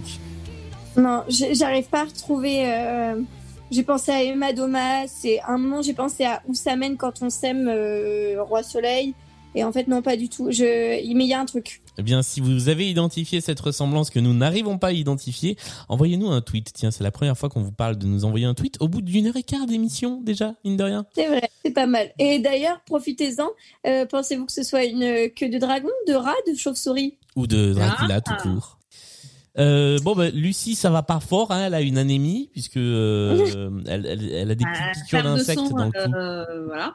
Et Lucie, quand elle a le Covid, ce qu'elle dit à son mec, c'est Ah, mais dis donc, tu fais plus de rimes. Ah bah enfin Alors on n'a pas parlé de ça. Le docteur ne faisait que parler en rime depuis le début. Il faisait des alexandrins, c'était bancal. Et là, au moins, il fait plus de rimes. On arrive à se rendre compte que, à se rendre compte que le comédien joue bien, en fait. Moi, j'aime bien ce comédien. Je trouve qu'il, alors, il a ce côté. euh, Enfin, ils, ils ont Il a un pris. Hmm? Il a un côté Yamin Dib. Ouais, un peu. Et il me fait penser aussi à ce, vous savez, au type qui joue, euh, euh, qui, qui joue des rôles secondaires. Je me demande si c'est pas aussi le mec de la pub CTLM, euh, qui a toujours ces rôles un peu euh, de, de, de type un peu dégarni, un peu à côté de la plaque. Donc ils ont donné ce, cette personnalité-là à ce, à ce personnage, qui du coup est complètement en décalage avec, avec Anaïs Delva. Mais je trouve qu'en fait, il joue très bien. Et il y a plein de scènes de comédie qui vont arriver là, avec lui et un autre personnage qu'on n'a pas encore vu, qui je trouve marche bien. Tout à fait, je suis assez d'accord. Merci. Non, je dis c'est c'est le moment où on voit arriver Van Helsing donc. C'est ça, exactement. Tout à fait. Et là, on arrive sur le seul décor vraiment que je kiffe dans ce spectacle. Et je suis capable de revoir ce spectacle et l'arrivée de ce décor, euh, pas en boucle parce qu'il faut pas pousser, mais j'aime vraiment bien. C'est l'asile. Donc là, on arrive à l'asile et en fait, les murs blancs de Londres se transforment en murs verts. À ce moment-là, les éclairages descendent très très bas au niveau de la scène euh, et des matelas tombent du ciel. C'est-à-dire que les matelas de l'asile, le, le côté euh, comment on dit euh, capitonné de l'asile est représenté par des matelas qui tombent littéralement du plafond. Euh, et je trouve que ça marche très très bien. Alors encore une fois, il y a 200 000 danseurs sur scène à la fois, Ouais. mais mais j'aime vraiment bien ce décor et ce passage. Et les lumières, c'est magnifique. Ouais. Et même Lucie est sur une table, une espèce de table de transfusion où du coup il y a des néons rouges derrière. En fait, tout ce Mm. passage-là est vraiment super beau. Ouais. Et la chanson du docteur Van Helsing, le chasseur de vampires, c'est celle-ci. Elle s'appelle Immortel.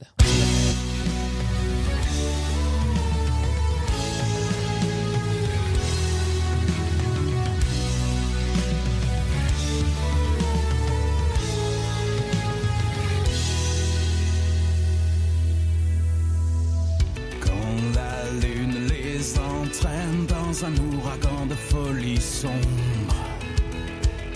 Lunatique si malsaine, elle est celle qui leur fait de l'ombre. Leur cité meurtrière me glace le sang quand je les regarde s'approcher. Alors, moi j'aime pas la chanson, mais par contre j'aime bien l'interprète et je trouve que c'est Van Helsing quoi. C'est-à-dire qu'il a la dégaine du personnage, il a la voix que peut avoir le personnage, en tout cas dans l'inconscient. Je sais plus du tout comment il est dans le film, mais euh, mais mais quand je le euh, vois, j'ai l'impression que c'est le docteur Van Helsing quoi. Moi, j'aime pas du tout cette interprétation-là, mais euh, dans, le, dans le film, c'est Anthony Hopkins qui le fait, c'est un vieux monsieur. Euh, moi, je, dans, le roman, quand je l'avais lu, en fait, il est présenté comme un vieux professeur d'université. Ah oui, donc rien à voir.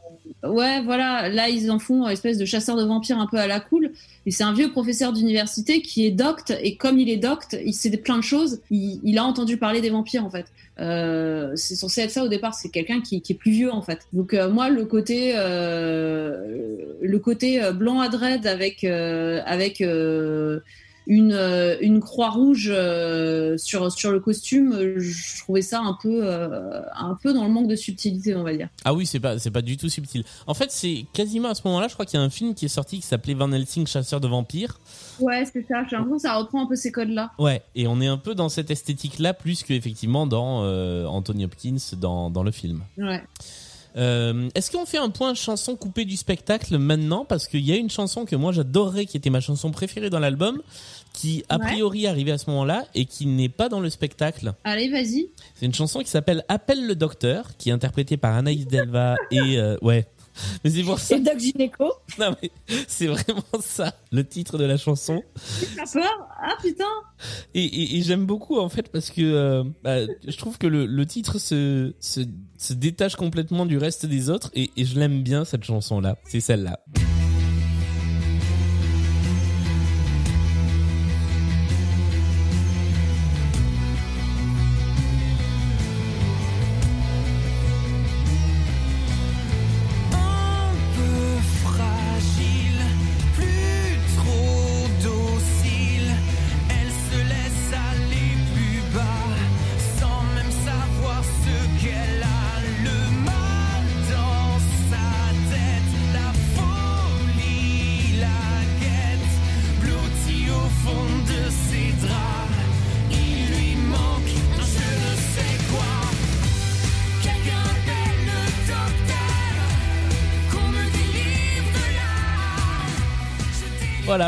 J'aime vraiment bien cette chanson. Je crois que je suis allé voir le spectacle quasiment pour voir cette chanson là et en fait que dalle. Ah, c'est décevant. Ouais. Euh, ouais, oui, pourquoi pas, mais alors moi, je, je crois que j'aurais été. euh, je serais sortie complètement de l'histoire sur le euh, appel le docteur, quoi. c'est vrai. J'y avais pas pensé à l'époque. Euh, non, voilà. Et donc, elle est, elle est absente du spectacle et remplacée par deux autres chansons, chansons des chansons, Chanchon, des chansons. dont le gros tube. Euh, ah bon? Bah, Pour moi, le gros truc, c'est un, deux, trois, mais. euh, Ouais, pour moi, c'était 1, 2, 3 et une chanson qui arrive encore un peu plus tard. Mais euh, encore, ou qui peut le juger, c'est c'est des tubes? Ah oui, encore, c'était une, une grosse, un gros tube quand même. Ah ouais? Ah ouais, ouais. Bah, moi, je connaissais, euh, j'avais pas vu le spectacle, mais je connaissais 1, 2, 3 et encore. D'accord, bien. Bah, alors, juste après une nouvelle danse entre Mina et Dracula où j'ai toujours pas compris ce qui se passait. Hein. Bah là, ça symbolise quand même l'attraction entre les deux personnages, même. Un petit peu, on voit qu'il y a Ouais. une, une attraction sexuelle entre les deux, quoi. Ouais, il se Dans une bien. lumière un peu grise, violette, euh, euh, fantaisie, euh, machin. Ouais. Ah, moi, je, je, je les aime bien, ces scènes, je les trouve belles. Ouais, Et c'est moi que, aussi. Du coup, je comprends pourquoi ils ont enlevé euh, quelqu'un appelle le docteur, parce que je pense qu'au niveau des, des enchaînements, ça faisait peut-être un peu DJ Massacre.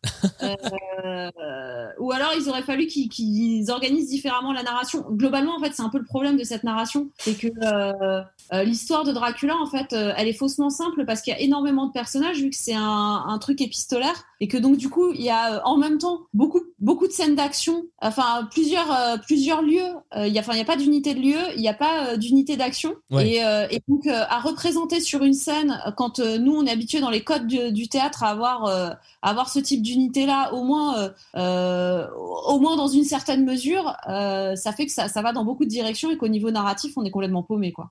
C'est un peu, ouais, un peu ce que je reproche à partir de là vraiment. Et alors sur une bonne partie de l'acte 2, c'est qu'on va être complètement perdu en termes géographiques et en termes de d'ordre de la narration, quoi. Ouais. Eh ben on écoute encore, on, on écoute un peu encore et non pas encore un peu. Euh, au moment où Julien Loco se prend un peu pour, euh, pour Mathieu Bellamy, quand même, moi, j'ai trouvé. Elle me fait mal à l'intérieur et j'ai tout fait pour ça.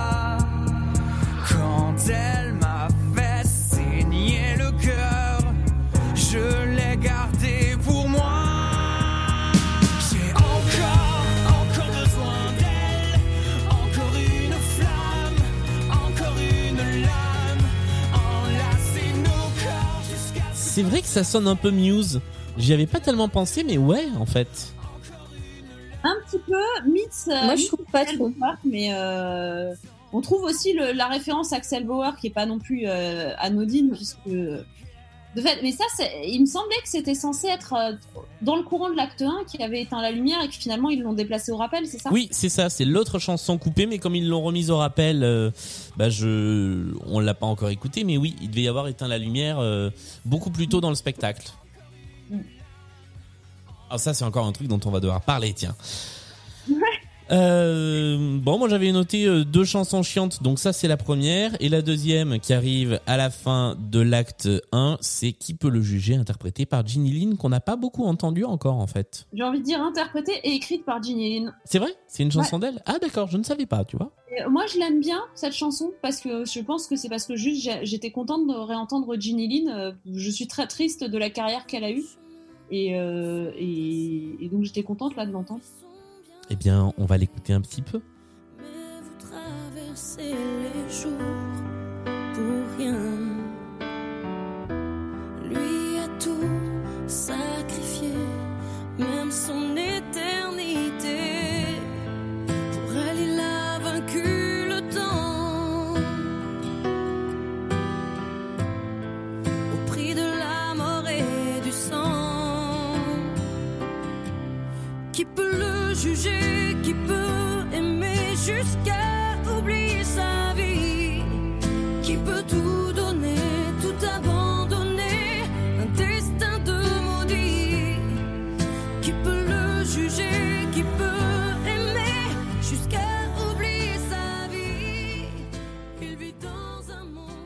Mais qui sera?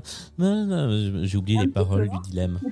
Non, mais moi je trouve que, enfin, euh, pour le coup, elle a, elle a plus de nuances quand elle chante que tous les autres, hein, donc euh, je, je la trouve bien. Ouais, ah, c'est sûr. Ouais, moi aussi j'aime bien ce- cette chanson-là qui clôt l'acte 1. Ouais. Et, euh, et voilà, très très beau, euh, avec des jolis effets spéciaux, mine de rien. C'est moins kitschouille que ce qu'on va avoir après. Oui, c'est un peu plus Euh, sobre et le moins. corps ouais. de... de quoi? Je dis c'est un poil plus sobre et euh, et ça, Ouais. ça fait du bien, ouais. Avec le corps de Lucie qui se lève et qui se fait à moitié aspirer là.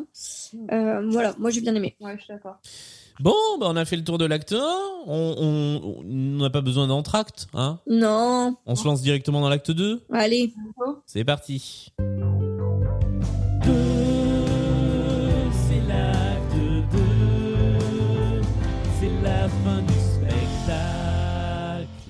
J'avais oublié ce jingle là. Euh, Dieu merci, Dieu merci, c'est la fin du spectacle. ouais, il y en a encore pour une bonne heure quand même. Ouais, Euh, je vous laisse commencer. Sandrine. De quoi? Sandrine Bonheur. Sandrine- Oh. Sandrine Bonheur. Je quitte, je quitte ce podcast. Allez, salut. Bah, je vous laisse commenter la première scène parce que c'est une danse. Moi, j'avais marqué encore une danse chiante, mais vous, vous aimez bien la danse. Ouais, Euh, on a bien la réponse. En ouais. plus, elle est super bien parce que c'est dans le cimetière. C'est notre retour de l'unijambiste qui fait du breakdance et c'est incroyable. Enfin, vraiment, moi, j'ai été hyper euh, impressionnée. Euh, le mec est le mec est ouf Ouais, je suis d'accord. simplement enfin les deux ensemble hein. mais c'est vrai que la performance quand t'es unijambiste et que tu fais du breakdance c'est encore plus ouf euh, que quand t'as deux jambes quoi. Ouais. c'est ça. Mais euh, autant euh, et puis ils jouent vachement aussi avec. euh, En fait, ils le prennent en compte. C'est pas juste ils font genre euh, ça va. euh, Enfin, il a deux jambes, etc. C'est que vraiment ils le prennent en compte dans la danse. C'est-à-dire qu'il y a même de la danse avec les béquilles, etc. Et ils se lancent les béquilles, etc., etc. Donc il y a vraiment une prise en compte du bah du handicap. Et, euh, et moi j'ai trop aimé ce passage-là. Je l'ai trouvé hyper chouette. C'est ça. Alors, moi, pour tout vous confier, j'avais tellement décroché sur ce passage que j'avais même pas vu que c'était à nouveau le danseur unijambiste qui, qui revenait. Ton écran, en fait. Voilà. Non, mais alors déjà, j'ai regardé la, hum, le, la captation qui a une toute petite résolution dans sa version euh, YouTube. Est sur, dégueulasse. euh, sur ma grande télé, donc il y a plein de détails que j'ai loupés, je pense. Enfin, grande télé sur un écran de télé, quoi. Ouais, j'ai eu le même problème que toi. Donc euh, ouais, j'ai j'ai dû louper pas mal de choses. Euh, on se retrouve au cimetière. Lucie est devenue en toute apparence un vampire.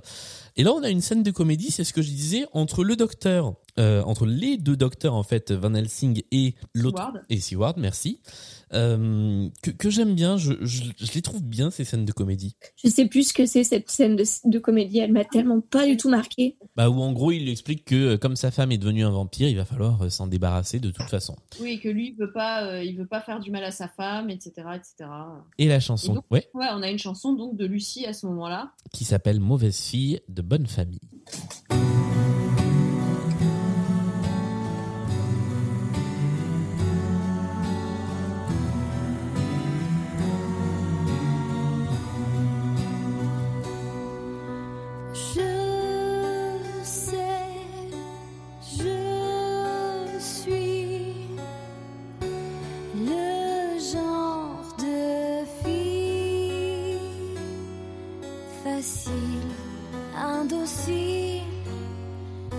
Part toujours en vrille, mauvaise fille de bonne famille.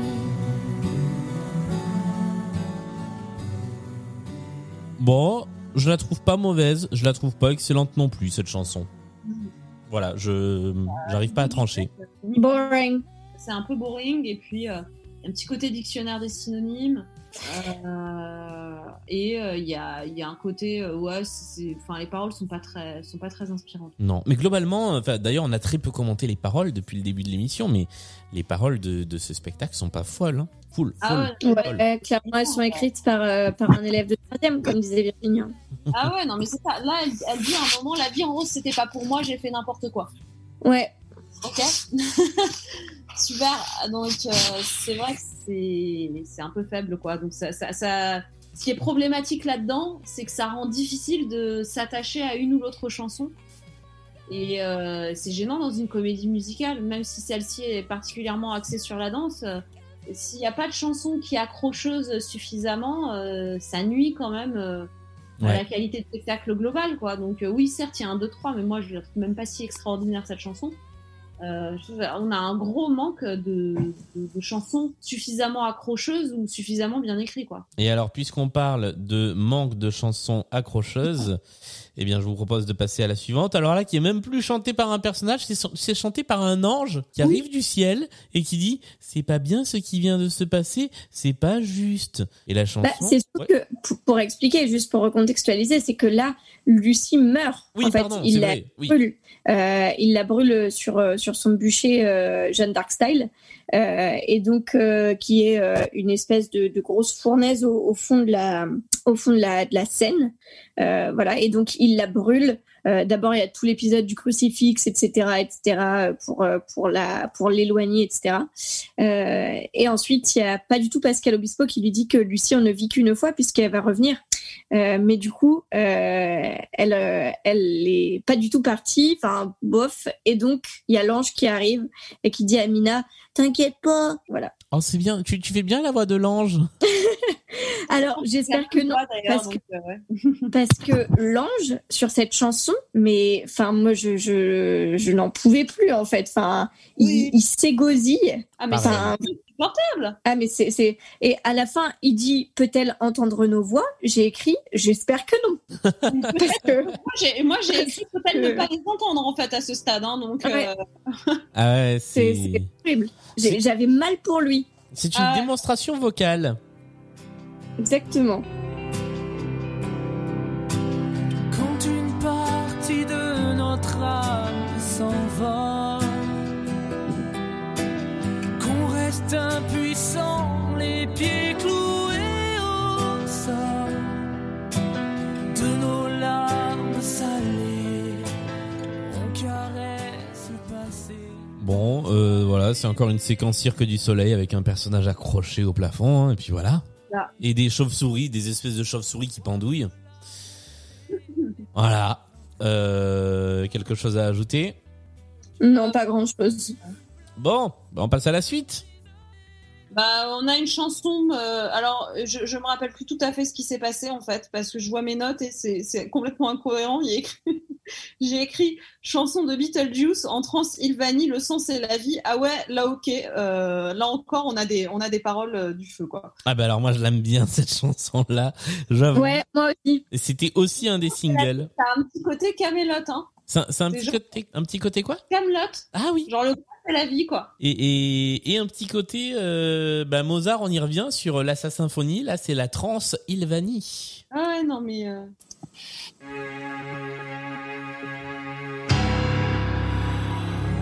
Tu voudrais pas qu'on salisse, qu'on se fasse les vendanges.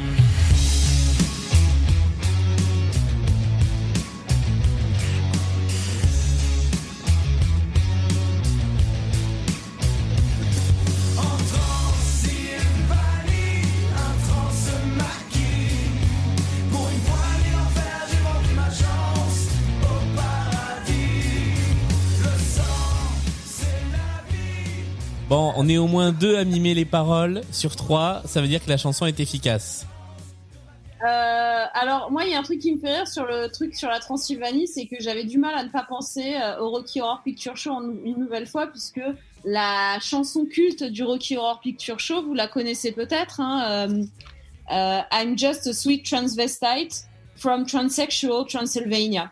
Ah, ah, ce serait peut-être une référence à ça alors. C'est possible parce que je trouve qu'il y a des moments, comme il y a le délire un peu BDSM, euh, et qu'ils associent ça à la Transylvanie, etc., etc., euh, je me dis, c'est possible qu'il y ait un petit peu un, un Ouais, peut-être. une, une forme d'intertextualité euh, d'une comédie musicale à l'autre, on va dire. Mais vite fait, parce qu'après, c'est pas tout à fait le même, le même style musical. Ah oui, c'est Mais sûr. euh, là, ça fait, ça fait vraiment penser, enfin, cette insistance sur euh, la Transylvanie. Alors cette fois-ci, c'est plus sur le côté trans, euh, la trans, alors que dans, dans le RHPS, c'est euh, la transsexualité. Mais bon, Bah, voilà. Sauf que juste après, il dit en Transylvanie, un trans se maquille. Donc on retrouve Oui. cette Là, idée-là. comment ne pas penser, comment ne pas penser à euh, euh, à Rocky Horror Picture Show, où, où c'est donc Tim Curry, euh, vous savez, qui fait le clown euh, dans Il est revenu, hein, euh, sinon. Tim Curry qui, euh, joue le rôle du transsexuel, euh, en fait du travesti, du travesti. Il est pas transsexuel, mais il est travesti avec euh, cette bouche très lipue, très maquillée. Mais euh, moi, j'ai vu une autre référence, mais je, je suis pas sûre hein, que ça vienne de là ou quoi que ce soit. Euh, et d'ailleurs, c'est un peu Jean-Michel à peu près cette référence, Euh, parce que du coup, c'est un tableau très collectif, très dansé, etc. Ça m'a rappelé une autre, euh, un autre ballet, un autre tableau collectif sur lumière verte également. Euh, et je savais plus.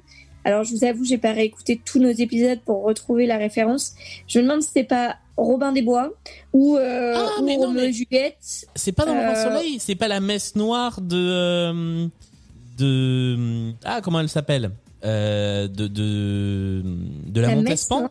De de la Montespan, c'est pas sur Jean Appel ou sur le bal des monstres ou ces trucs Eh là ben, je, je me suis demandé si c'était pas justement un, un roi soleil, ouais. Eh ben c'est possible parce que la lumière verte c'est sur le bal des monstres. Alors c'est pas très collectif, Ah je bah, crois ça qu'il y a que ça. deux ou trois danseurs mais euh, mais ouais. Alors c'est c'est peut-être ça. Et du coup, bref, ça ça m'a fait penser à ça parce que voilà, lumière verte, euh, tableau dansé, etc. Et je sais pas, ça m'a fait penser à ça. Mais c'est vrai, c'est bon, on est un peu dans, dans cet esprit-là, ouais. Euh, guess what? Qu'est-ce qui arrive après? Une danse entre Dracula et Mina. Je vous laisse commenter. Moi, ça m'ennuie. Oh bah rien de nouveau sous le soleil, hein, comme on dit. euh, Enfin surtout que les vampires aiment pas le soleil. Euh, mais du coup, euh, oui, les deux sont en blanc cette fois. Donc euh, un peu en mode euh, peut-être que du coup ils sont plus apaisés puisqu'ils sont ensemble. Je sais pas. Bref. Ouais, ou qu'elle elle le rejoint en fait. C'est aussi euh, une façon de symboliser le fait qu'il est en train de la transformer et que donc, euh, comme tu dis, en fait, la première scène où ils apparaissent, ils sont pas habillés de la même couleur. Puis graduellement, en fait, euh, ils en viennent à avoir les mêmes codes euh, et à se, se rejoindre en fait. Ouais, exactement. Après quoi, on a encore une chanson. Alors là, je, je même plus j'ai essayé de comprendre. On Ah, retrouve moi, je, je, je me désengage totalement de cette scène. hein. euh, Lola Cesse dans, dans une espèce de, de, de, de- de bordel, encore une fois, qui chante Je compte sur mes doigts. Donc j'ai compris ni le titre, ni le texte, ni la mise en scène, rien. Ça donne ça. Ni la d'ailleurs- ni la narrative. hein. Ah oui. Et C'est une chanson qu'elle a écrite. Ah, c'est elle qui l'a écrite? Ouais. Bah, vous voyez, j'avais pas toutes ces infos.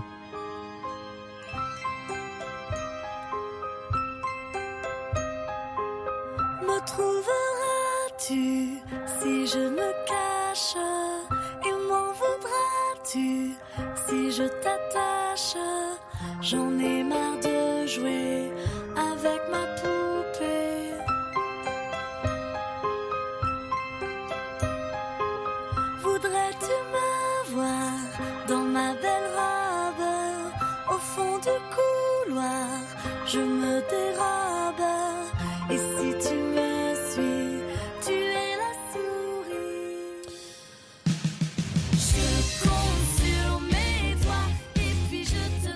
Voilà. De quoi ça parle, je Ouais. sais pas. Euh, je sais pas non plus et en fait je ça fait un peu euh, vas-y on va mettre un peu d'horreur et tout avec des espèces de clowns roux euh, tout en noir. Euh, j'ai pas trop compris le bail en fait. euh, Enfin, on dirait que ça a été juste fait un peu pour correspondre aux clichés de, des, des déguisements Halloween quoi. Ouais, non, mais c'est un peu ça. Enfin, je je ne comprends rien à cette scène. Je je vois pas son intérêt. Je rien. Je vois rien. Je vois pas, je vois pas ce que ça raconte en fait, effectivement. Euh, juste Ça avant, parle de ces poupées là comment? Ça parle de ces poupées Oui, oui, mais, mais euh, effectivement, euh, juste avant, on était dans, toujours dans, dans l'histoire de Dracula, en fait. euh, donc, euh, effectivement, la séduction de Mina, admettons. Et là, euh, mais, mais, mais pourquoi, pourquoi on a une, une dame avec une perruque rose qui parle de ses poupées? Mm. Voilà. Ouais, pas mieux. Voilà. Alors pendant cette chanson, il se passe un truc très bizarre, c'est qu'on voit le public en train de chausser ses lunettes 3D. Car Oui. il y avait dans ce spectacle, et c'était un de ces deux grands attraits commerciaux, il y avait d'un côté le fait que euh, le rôle principal était tenu par un danseur, et de l'autre le fait que pour la première fois sur scène, on allait avoir de la 3D. Et donc c'était pas finaux du tout, puisque à ce moment-là, sur scène, apparaissaient des grosses lunettes 3D projetées pour dire il faut mettre vos lunettes. J'ai j'ai ce souvenir d'un truc vraiment où on nous dit maintenant mettez vos lunettes quoi. C'est alors avant il y avait une projection qui disait quand vous verrez ce symbole là, c'est qu'il faut mettre les lunettes.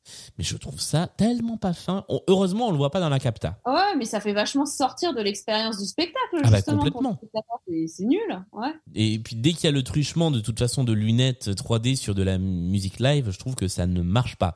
Euh, J'ai eu pareil, je crois, sur un concert de Jean-Michel Jarre il y, a, il y a quelques années, qui est du coup le moins sympa des concerts que j'ai vus parce que bah, tu portes des lunettes pendant tout le spectacle, tu vois plus sombre, tu vois mal l'artiste, mais par contre tu vois très bien les projections 3D. Enfin, on va écouter, je vous propose un petit bout de ce long numéro de ballet en projection vidéo et en 3D parce que ça vaut son petit pesant de cacahuètes.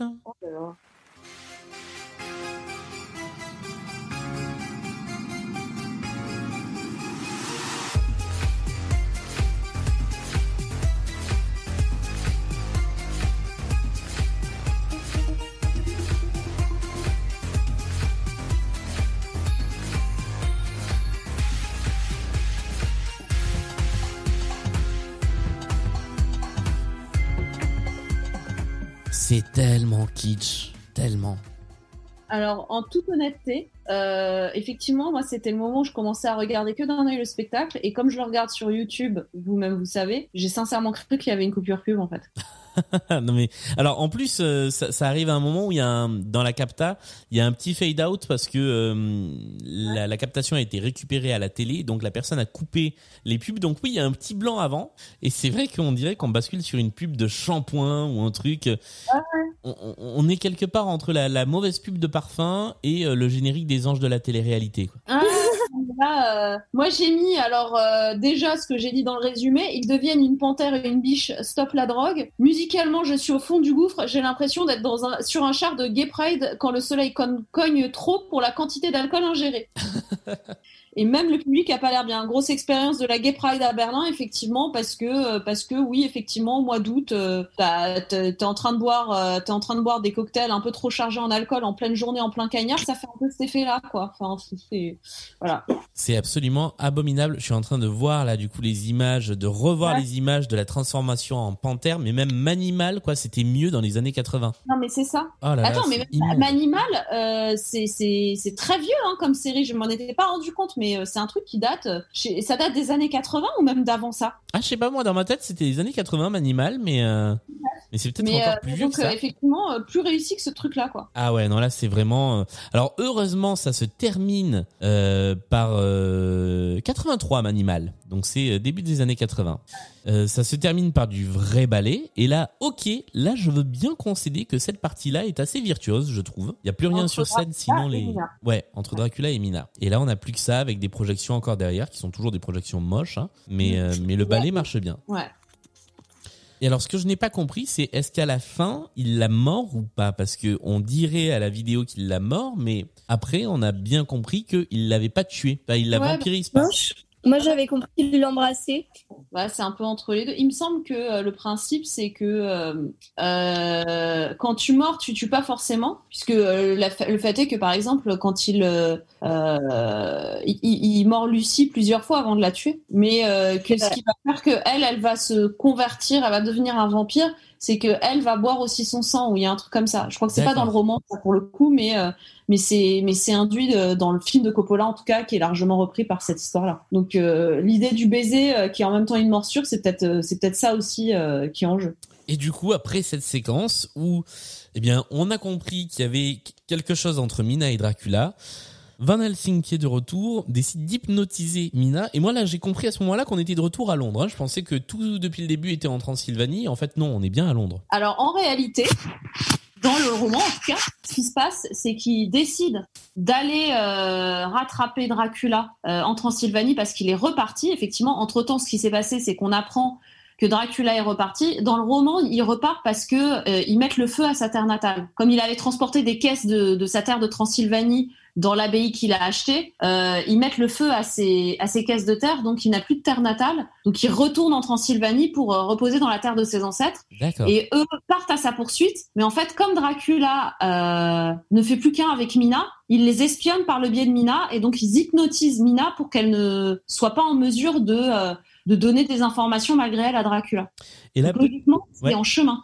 Petit point supplémentaire euh, chanson coupée puisqu'il y a une chanson sur l'hypnose euh, qui est Mm. encore une chanson liée au docteur qui décidément a perdu bien de la place dans ce spectacle qui s'appelle Dans les yeux euh, et qui euh, et qui donnait ceci.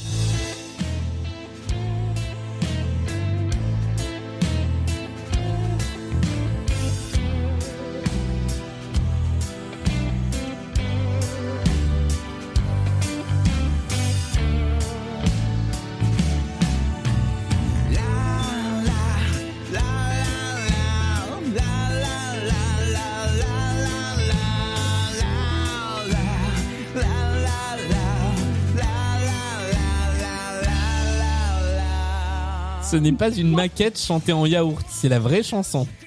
Mais pourquoi? Du coup, on comprend pourquoi elle a été supprimée. hein. Ah bah oui. Bah, moi ça m'amuse, hein, je trouve ça rigolo, mais mais qu'est-ce que ce serait venu faire dans ce spectacle à ce moment-là, quoi? Ouais. C'est dommage, hein, j'aime bien la rythmique. Attends, je remets.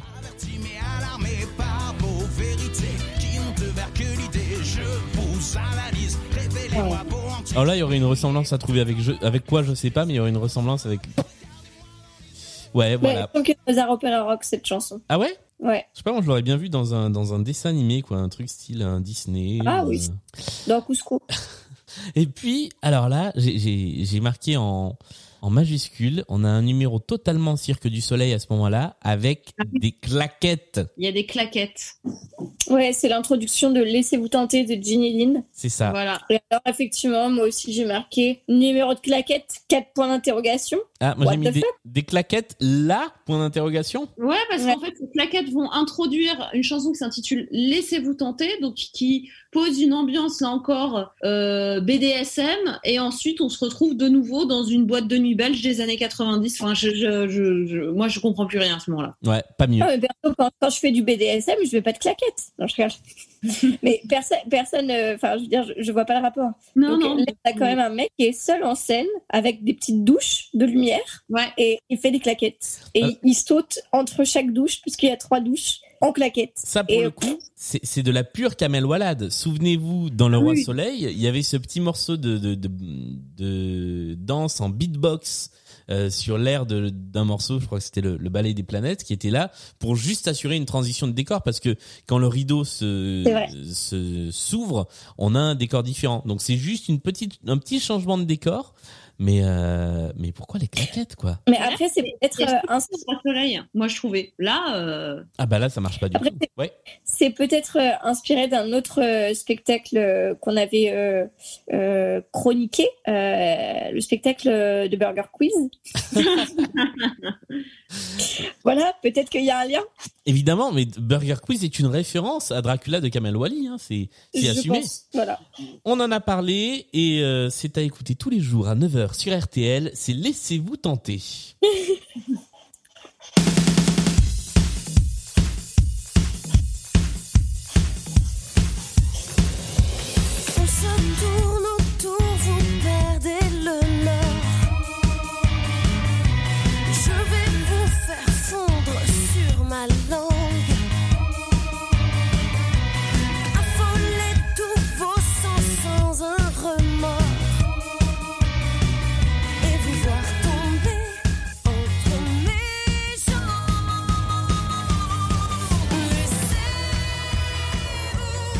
Bon, est-ce qu'on dit encore une fois qu'il n'y a rien qui va dans cette chanson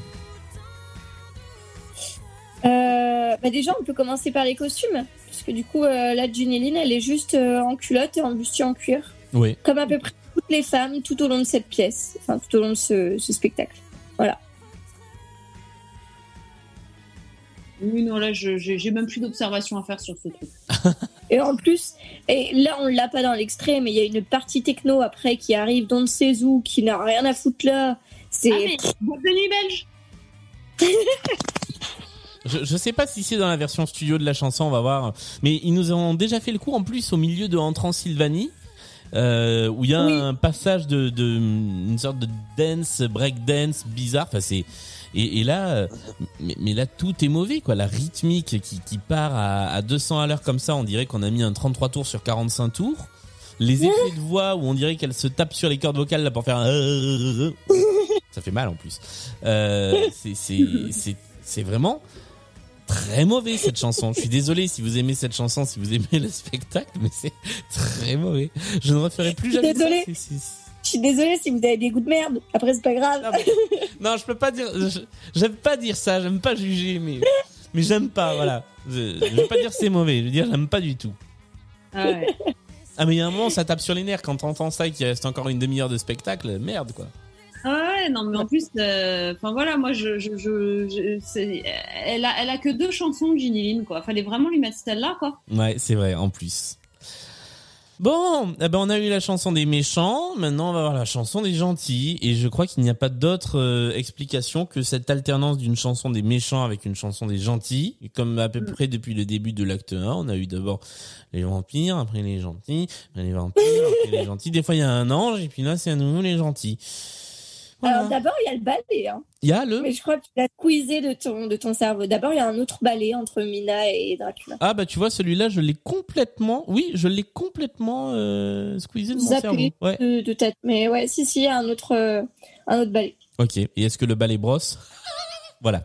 Oui, et Mario aussi d'ailleurs. Merci. Star Academy, voilà, évidemment. Euh, bon, bah, on écoute la chanson suivante.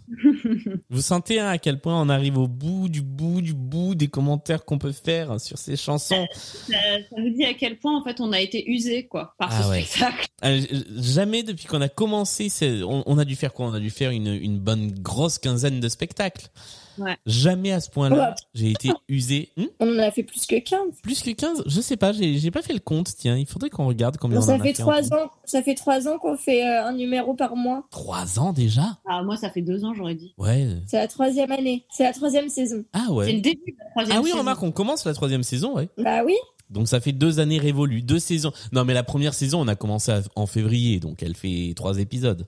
Mais quand même, je pense que oui, oui, c'est vrai. Bon, je sais pas. Non mais voilà, ça, on en a fait quelques-uns, tout ça pour dire.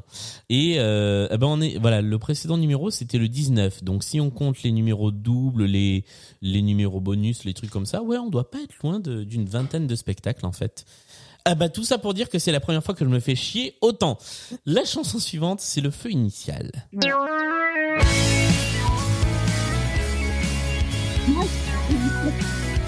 Stop, stop, stop. On arrête là. Moi, à chaque fois, j'ai un choc quand il y a un début de chanson. hein. Ouais, c'est ça. Ça, ça c'est Kyo. Hein. Je- je- Ça, je- c'est Kyo qui a ça. hein. ça c'est du Kyo? Ah bah, ça, c'est sûr. Là, c'est euh, comme il dit, j'ai cherché le Graal, la jeunesse éternelle. C'est ça. hein. Mais c'est surtout le synthé. Attends, parce que j'ai coupé, c'est ça qui m'a choqué. Je l'avais Oui, oui. pas entendu en live, mais, mais ce synthé, bordel Oh là là là là là là là là là là. Stop, quoi. On est en 2009, euh, on est en 2011 quand ça se passe. Ça fait hyper démodé. En fait, c'est ça que je me suis dit. Euh, en regardant ce truc, j'ai essayé d'avoir un peu l'indulgence de me dire bon, non, mais après, euh, c'est une comédie musicale qui date de 2004, euh, faut être sympa, quoi. Et en fait, non. Et je la trouvais, je trouve qu'elle a été démodée euh, avant même sa sortie, quoi. C'est ça, ça avait déjà 5 ans de retard musicalement, quoi. Et c'est assez triste. Euh, Ouais. Bon, bah... Rien de plus. Et Ouais. j'ai. Alors, je me trompe un peu parce que la musique, elle est de David Esposito. Les, les, Ben- les paroles sont de Benoît Carré. D'accord. D'accord. Euh, bah, après ça, on a quoi? On a le retour de l'ange Ouais. On croit... Là, Ouais. la mort, la chanson titre. Ouais. Et, euh, et je, je trouve que son interprétation n'a vraiment aucune âme, mais bon. Bah, c'est ce qui est con d'ailleurs pour un ange. Bah ouais. Ouais. Ouais, elle est son âme, hein, comme on dit. En revanche, j'aime bien la musique, moi. Le corps est là, mais qu'on me brûle les, les ailes. Je ne sentirai pas la douleur. Si je me perds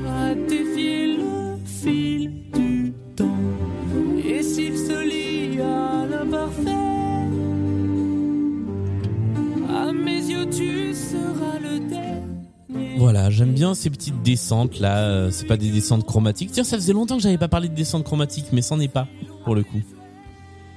Bon, bah, tu n'en parleras pas. Voilà. Et, et là, du coup, on le dit pas, mais euh, pendant, pendant que le petit mec euh, avec son cou argenté euh, fait son, sa petite chanson de l'ange, là, c'est le dernier ballet. de euh, Mina et, euh, et Dracula. Oui. Oui, parce qu'en fait, c'est le moment où elle, elle va lui donner le coup de grâce, non? Bah, c'est un peu plus tard, mais oui, c'est dans le prolongement de, de ce numéro-là, ouais. Ouais, c'est l'affrontement entre eux deux et, euh, et c'est après qu'effectivement, elle, lui, elle le tue. euh. C'est ça. Là, là c'est euh, là, c'est l'amour, etc. On s'aime et tout. Et après, il va y avoir le moment où, où arrivent euh, où arrivent les, les cow-boys là de, de, Transylva- de Transylvanie, enfin Ouais. de Londres, Mm. et qui du coup vont dire ah mais quoi, tu l'aimes aussi, mais non, hein, c'est réciproque.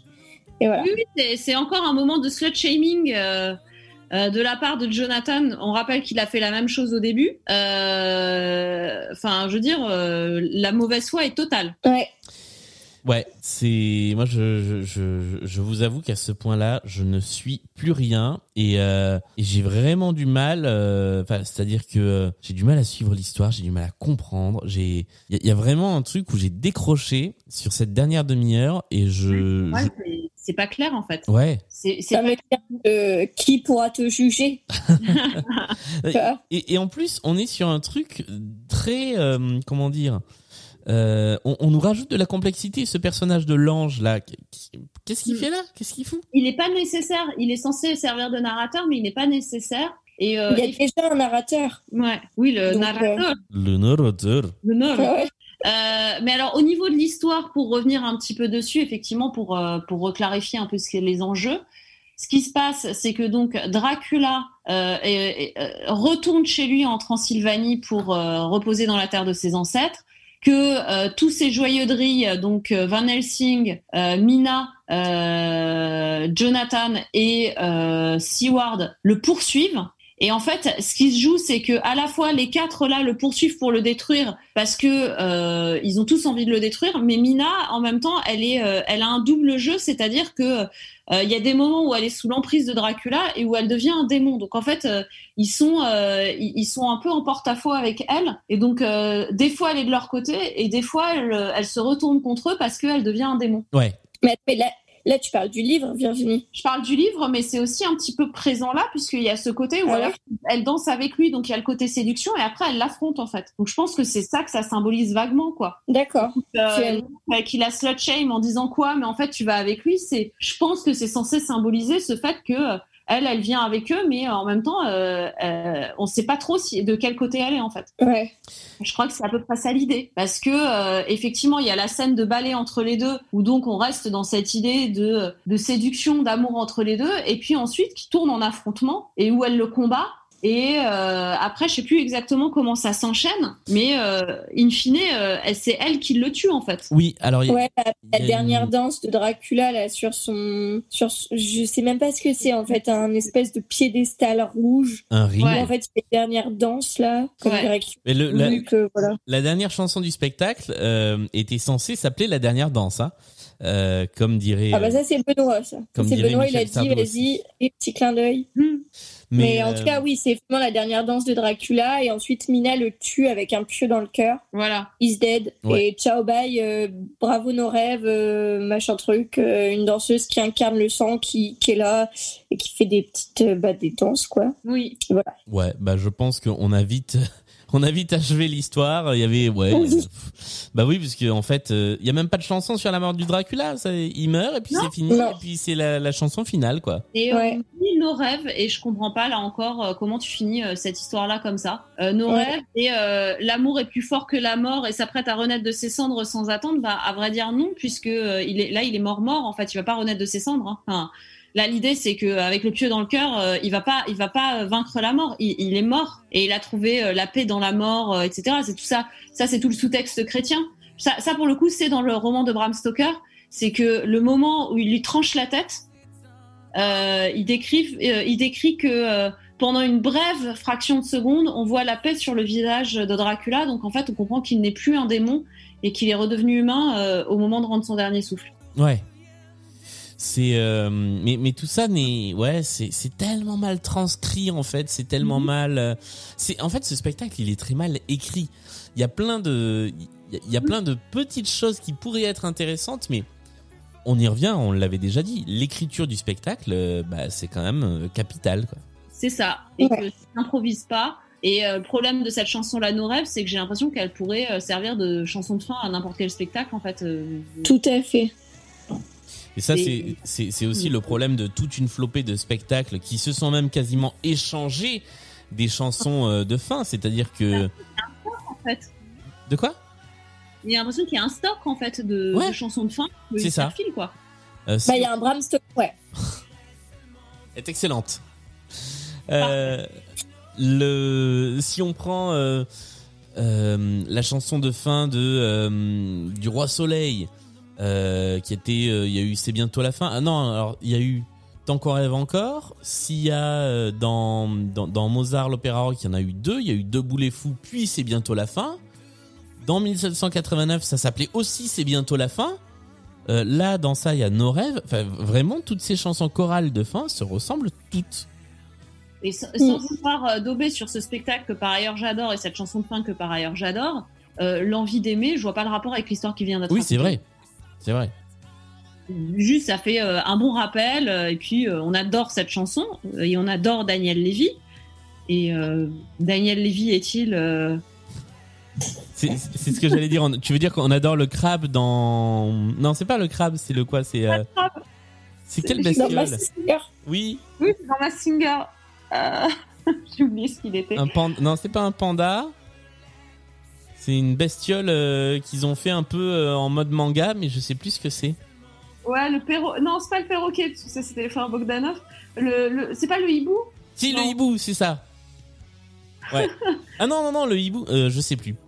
Mais oui, le hibou, c'est Bernard Minet. Bon, bon, bref, peu importe. là, là on, on digresse vraiment. Mais en tout cas, voilà, c'est c'est des chansons qui sont un peu génériques, qui disent, qui veulent tout et rien dire à la fois. Et, et merde, on voit pas trop le rapport, quoi. Ah bah alors, vous voulez une belle transition en chanson On voit pas trop le rapport? Vas-y. Voilà le final. Et ouais, alors là, Ouais.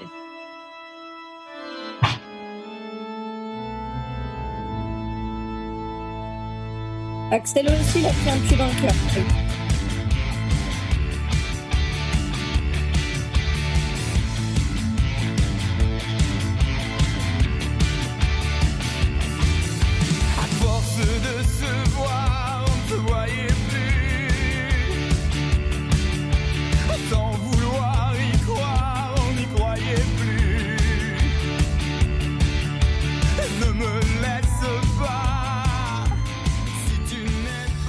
Bon, ça, ça, je pense que c'est un cas d'école. Je crois que ça n'est jamais arrivé dans une autre comédie musicale qui ne soit pas un spectacle jukebox d'avoir une chanson qui existe déjà qu'on met dans le spectacle Qui n'apporte rien à rien. et qui n'apporte rien de nouveau en plus. Oui, à part le fait que éteint la lumière, ah bah tiens, ça évoque l'obscurité, donc Dracula, donc machin. Sinon, c'est tout. J'aurais aimé connaître les motivations derrière ce, ce choix artistique. L'argent. Enfin, artistique, c'est un grand mot, mais. Bah, bah, l'argent, je suis même pas sûre parce que quand même, ça, ça leur fait payer des droits d'auteur. Donc, euh, Non, mais alors, Soit ça, soit ils se sont dit qu'ils allaient pas avoir de tube parce qu'ils se rendaient compte de la faiblesse des chansons du spectacle, que par ailleurs c'est effectivement un spectacle qu'ils ont vendu autour de, de la danse, euh, que les chansons étaient faibles et ils se sont dit euh, peut-être c'est c'est un moyen d'avoir un tube, finalement ils en ont eu d'autres. Euh, Est-ce que ça peut être ça sinon? Mais ce qui est terrible, c'est que du coup, c'est machinalement l'une des meilleures chansons de ce disque. Sauf que c'est pas une chanson de, de Dracula, quoi. ouais. Mais en fait, euh, ça fait vraiment euh, euh, décider sur un coin de table, tu sais, euh, entre la troisième et la quatrième pinte, euh, en mode, eh, quand même, ce serait rigolo, éteins la lumière et tout, c'est sur les vampires, allez. Et en fait, on le fait. Ouais. Et C'est la heureusement, mauvaise blague euh, qui devient réalité, quoi. heu- heureusement qu'elle a été repoussée à la fin du spectacle parce que dans l'action, ah, mais Ça fait complètement sortir de l'histoire en fait. ouais. Ouais. Simplement, moi, je me demande quand même si, quand j'ai vu le spectacle, elle n'était pas dans le spectacle. J'ai un doute là-dessus. Euh, dans le résumé Wikipédia, elle est euh, décrite comme étant dans l'acte 1 en fait. Ouais. hein. Donc, Ouais, moi aussi. donc, Elle euh, était pas dans la captation, mais euh, peut-être que dans les premières représentations, elle y était. et Peut-être qu'il y a eu des mauvais retours dessus et que euh, finalement ils l'ont ils l'ont retiré. Je sais pas, mais euh, il y a un truc bizarre quoi. Ouais, j'ai vraiment, euh, j'ai vraiment ce souvenir d'avoir. Mais même euh, appelle le docteur, j'ai un petit doute en fait. Je me, je me demande. Ça fait un moment, hein, c'était il y a 10 ans. Bien, et bien au terme, euh, au bout de 2h11, ce qui euh, n'est pas court, mais ce qui est un de nos épisodes les plus longs, nous sommes arrivés au terme de ce spectacle. C'est Ouais. l'heure de nos top 3 et flop 3. Ouais. Top 3, flop 3 de toute l'équipe. Top 3, flop 3 de ce spectacle. Et on va commencer par les flops, euh, comme d'habitude. Euh, allez, je vais, je, je vais piocher au pif sur ma... Ah bah, il y a Amélie qui dit qu'elle veut pas le faire. Euh, donc, euh, Amélie, ton flop 3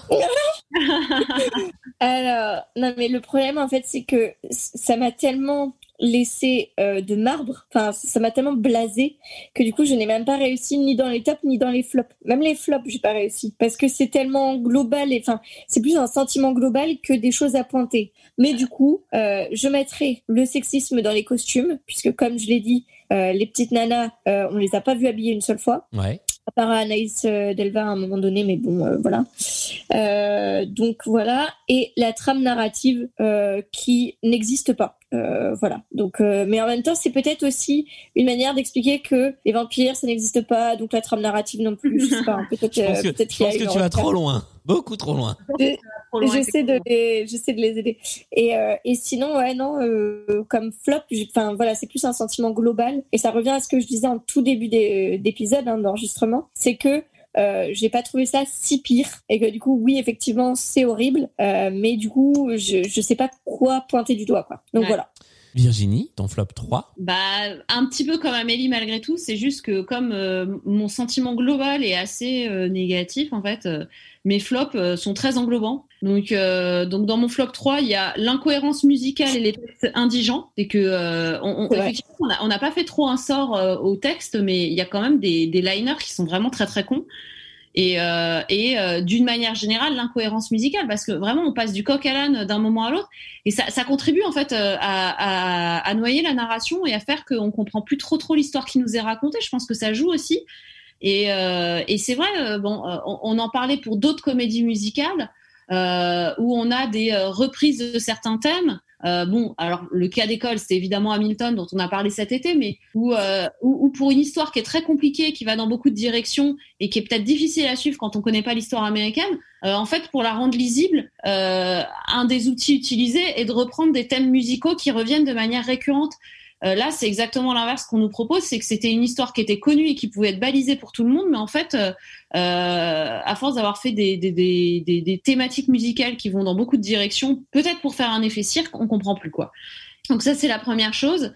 Dans le même sens, c'est une comédie musicale de chorégraphe, donc euh, moi, j'aurais pu penser que c'était un truc positif au départ, sauf que ça fait qu'il y a beaucoup trop de chorégraphies collectives qui vont noyer la narration euh, et qui vont ajouter à, cette, à ce manque de cohérence euh, d'ensemble en fait parce que moi je trouve que ça nuit à la lisibilité euh, de ce qu'on regarde en fait. Euh, donc ouais c'est sympa c'est joli mais en fait quand il y en a trop de toute façon euh, on n'arrive plus à distinguer l'une de l'autre.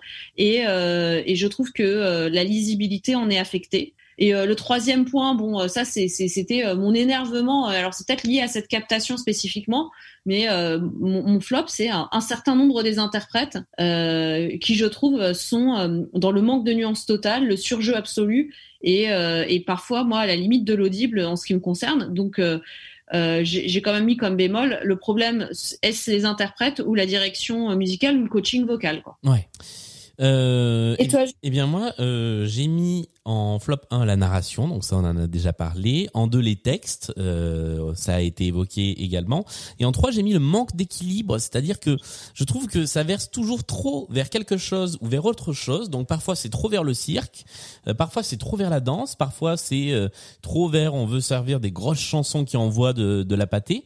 Et ça manque de nuance et d'équilibre et donc ça dessert le tout parce que à la fin ça file une espèce de de, de mélange de tout de, de il y a trop trop trop et, euh, et c'est ça en fait qui provoque l'ennui du coup il y a, il y a pas de il y a pas de relief Absolument. on passe au top D'accord.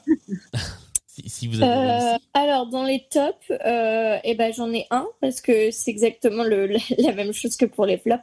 Et du coup j'avais mis les ballets entre Mina et Dracula et de manière plus, plus globale, pardon, la place de la danse dans ce spectacle.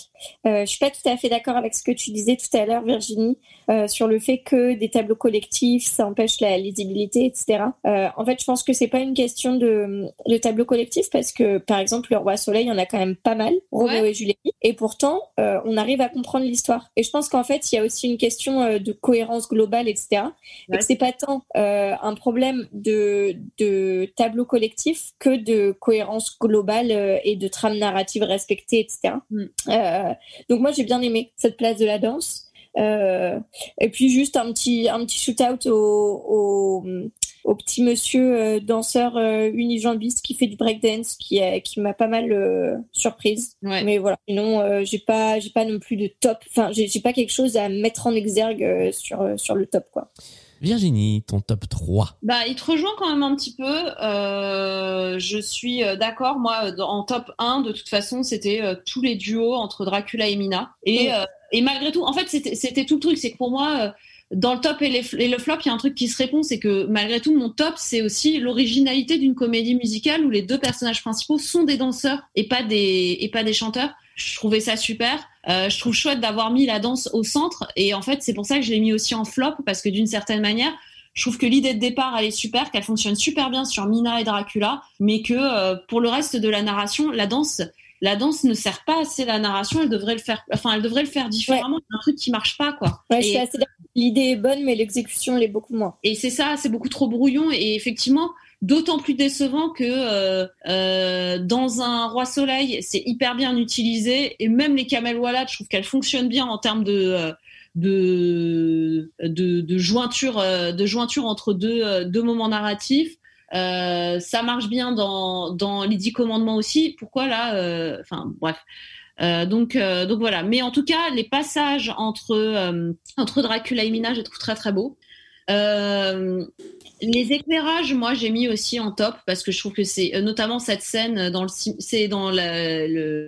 l'hôpital psychiatrique. Les éclairages de, Jacques Rouvérolis, je les trouve, super. Et, euh, en top 3, j'ai mis Ginny Lynn parce que j'étais contente de la voir, mais en vrai, j'ai envie de le remplacer par ce danseur unijambiste parce que je l'ai trouvé super aussi. Et pour ma part, j'ai mis deux trois chansons en top 1. Voilà, je me dis il y a quand même quelques chansons Ah ouais. qui sont pas désagréables. Ouais, euh, pas toutes, hein, mais il y en a quelques-unes. Je me suis rendu compte qu'en Transylvanie, par exemple, était toujours dans ma playlist Spotify. C'était une que j'écoutais de temps en temps. Euh, donc voilà, il y, il y a des chansons que je peux apprécier de réécouter, ce qui n'est pas le cas de tous les spectacles. Euh, j'ai mis les lumières également euh, de, de Rouvérolis et notamment, euh, on, on- tu viens d'en parler Virginie dans, dans cette séquence d'asile psychiatrique. Et puis quelques bonnes idées de mise en scène quand même, mais qui sont perdues, noyées au milieu de cette masse dont je parlais. euh, dont, dont je parlais précédemment, en élargissant, je pourrais dire la prise de risque. C'est vrai que c'est un pari osé euh, de, de faire un spectacle avec, euh, comme tu disais, deux danseurs euh, dans les rôles principaux. Euh, donc voilà, il y a- il y, a des idées, il y a de la prise de risque. Malheureusement, ça se concrétise pas très très bien, quoi. Ouais. c'est vrai je suis assez d'accord avec toi Eh bien voilà, nous avons fait le tour de la question autour de Dracula, l'amour plus fort que la mort. Euh, C'était notre épisode du mois d'octobre qui arrive donc à point nommé juste avant Halloween. Est-ce qu'on a des petites choses à, à rajouter? Qu'est-ce que vous pouvez nous dire si vous avez, si vous êtes arrivé jusqu'à ce point de l'émission? En quoi vous vous déguiserez pour Halloween? Ah bah oui, voilà. Mais personne se déguise hein. les enfin là le Halloween euh, il a il a tout réussi cette année hein. on est En quoi confiné vous vous déguiseriez en, en, euh, pour Halloween s'il n'y avait pas de couvre-feu? C'est ça. je me, je me déguise en Covid Voilà.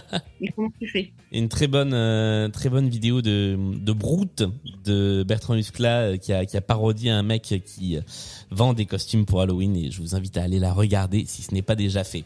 Merci d'avoir suivi cet épisode des Rois du Monde, Stone, etc. On se retrouve le mois prochain avec un nouveau spectacle à décrypter. D'ici là, on est sur les réseaux sociaux.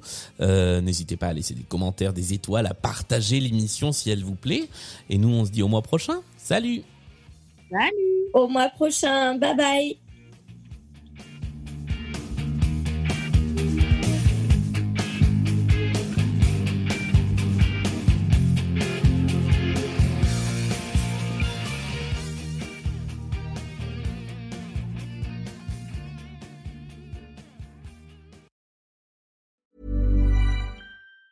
Even on a budget, quality is non-negotiable. That's why Quince is the place to score high-end essentials at 50 to 80% less than similar brands. Get your hands on buttery soft cashmere sweaters from just 60 bucks, Italian leather jackets, and so much more. And the best part about Quince, they exclusively partner with factories committed to safe, ethical, and responsible manufacturing. Elevate your style without the elevated price tag with Quince. Go to quince.com slash upgrade for free shipping and 365-day returns.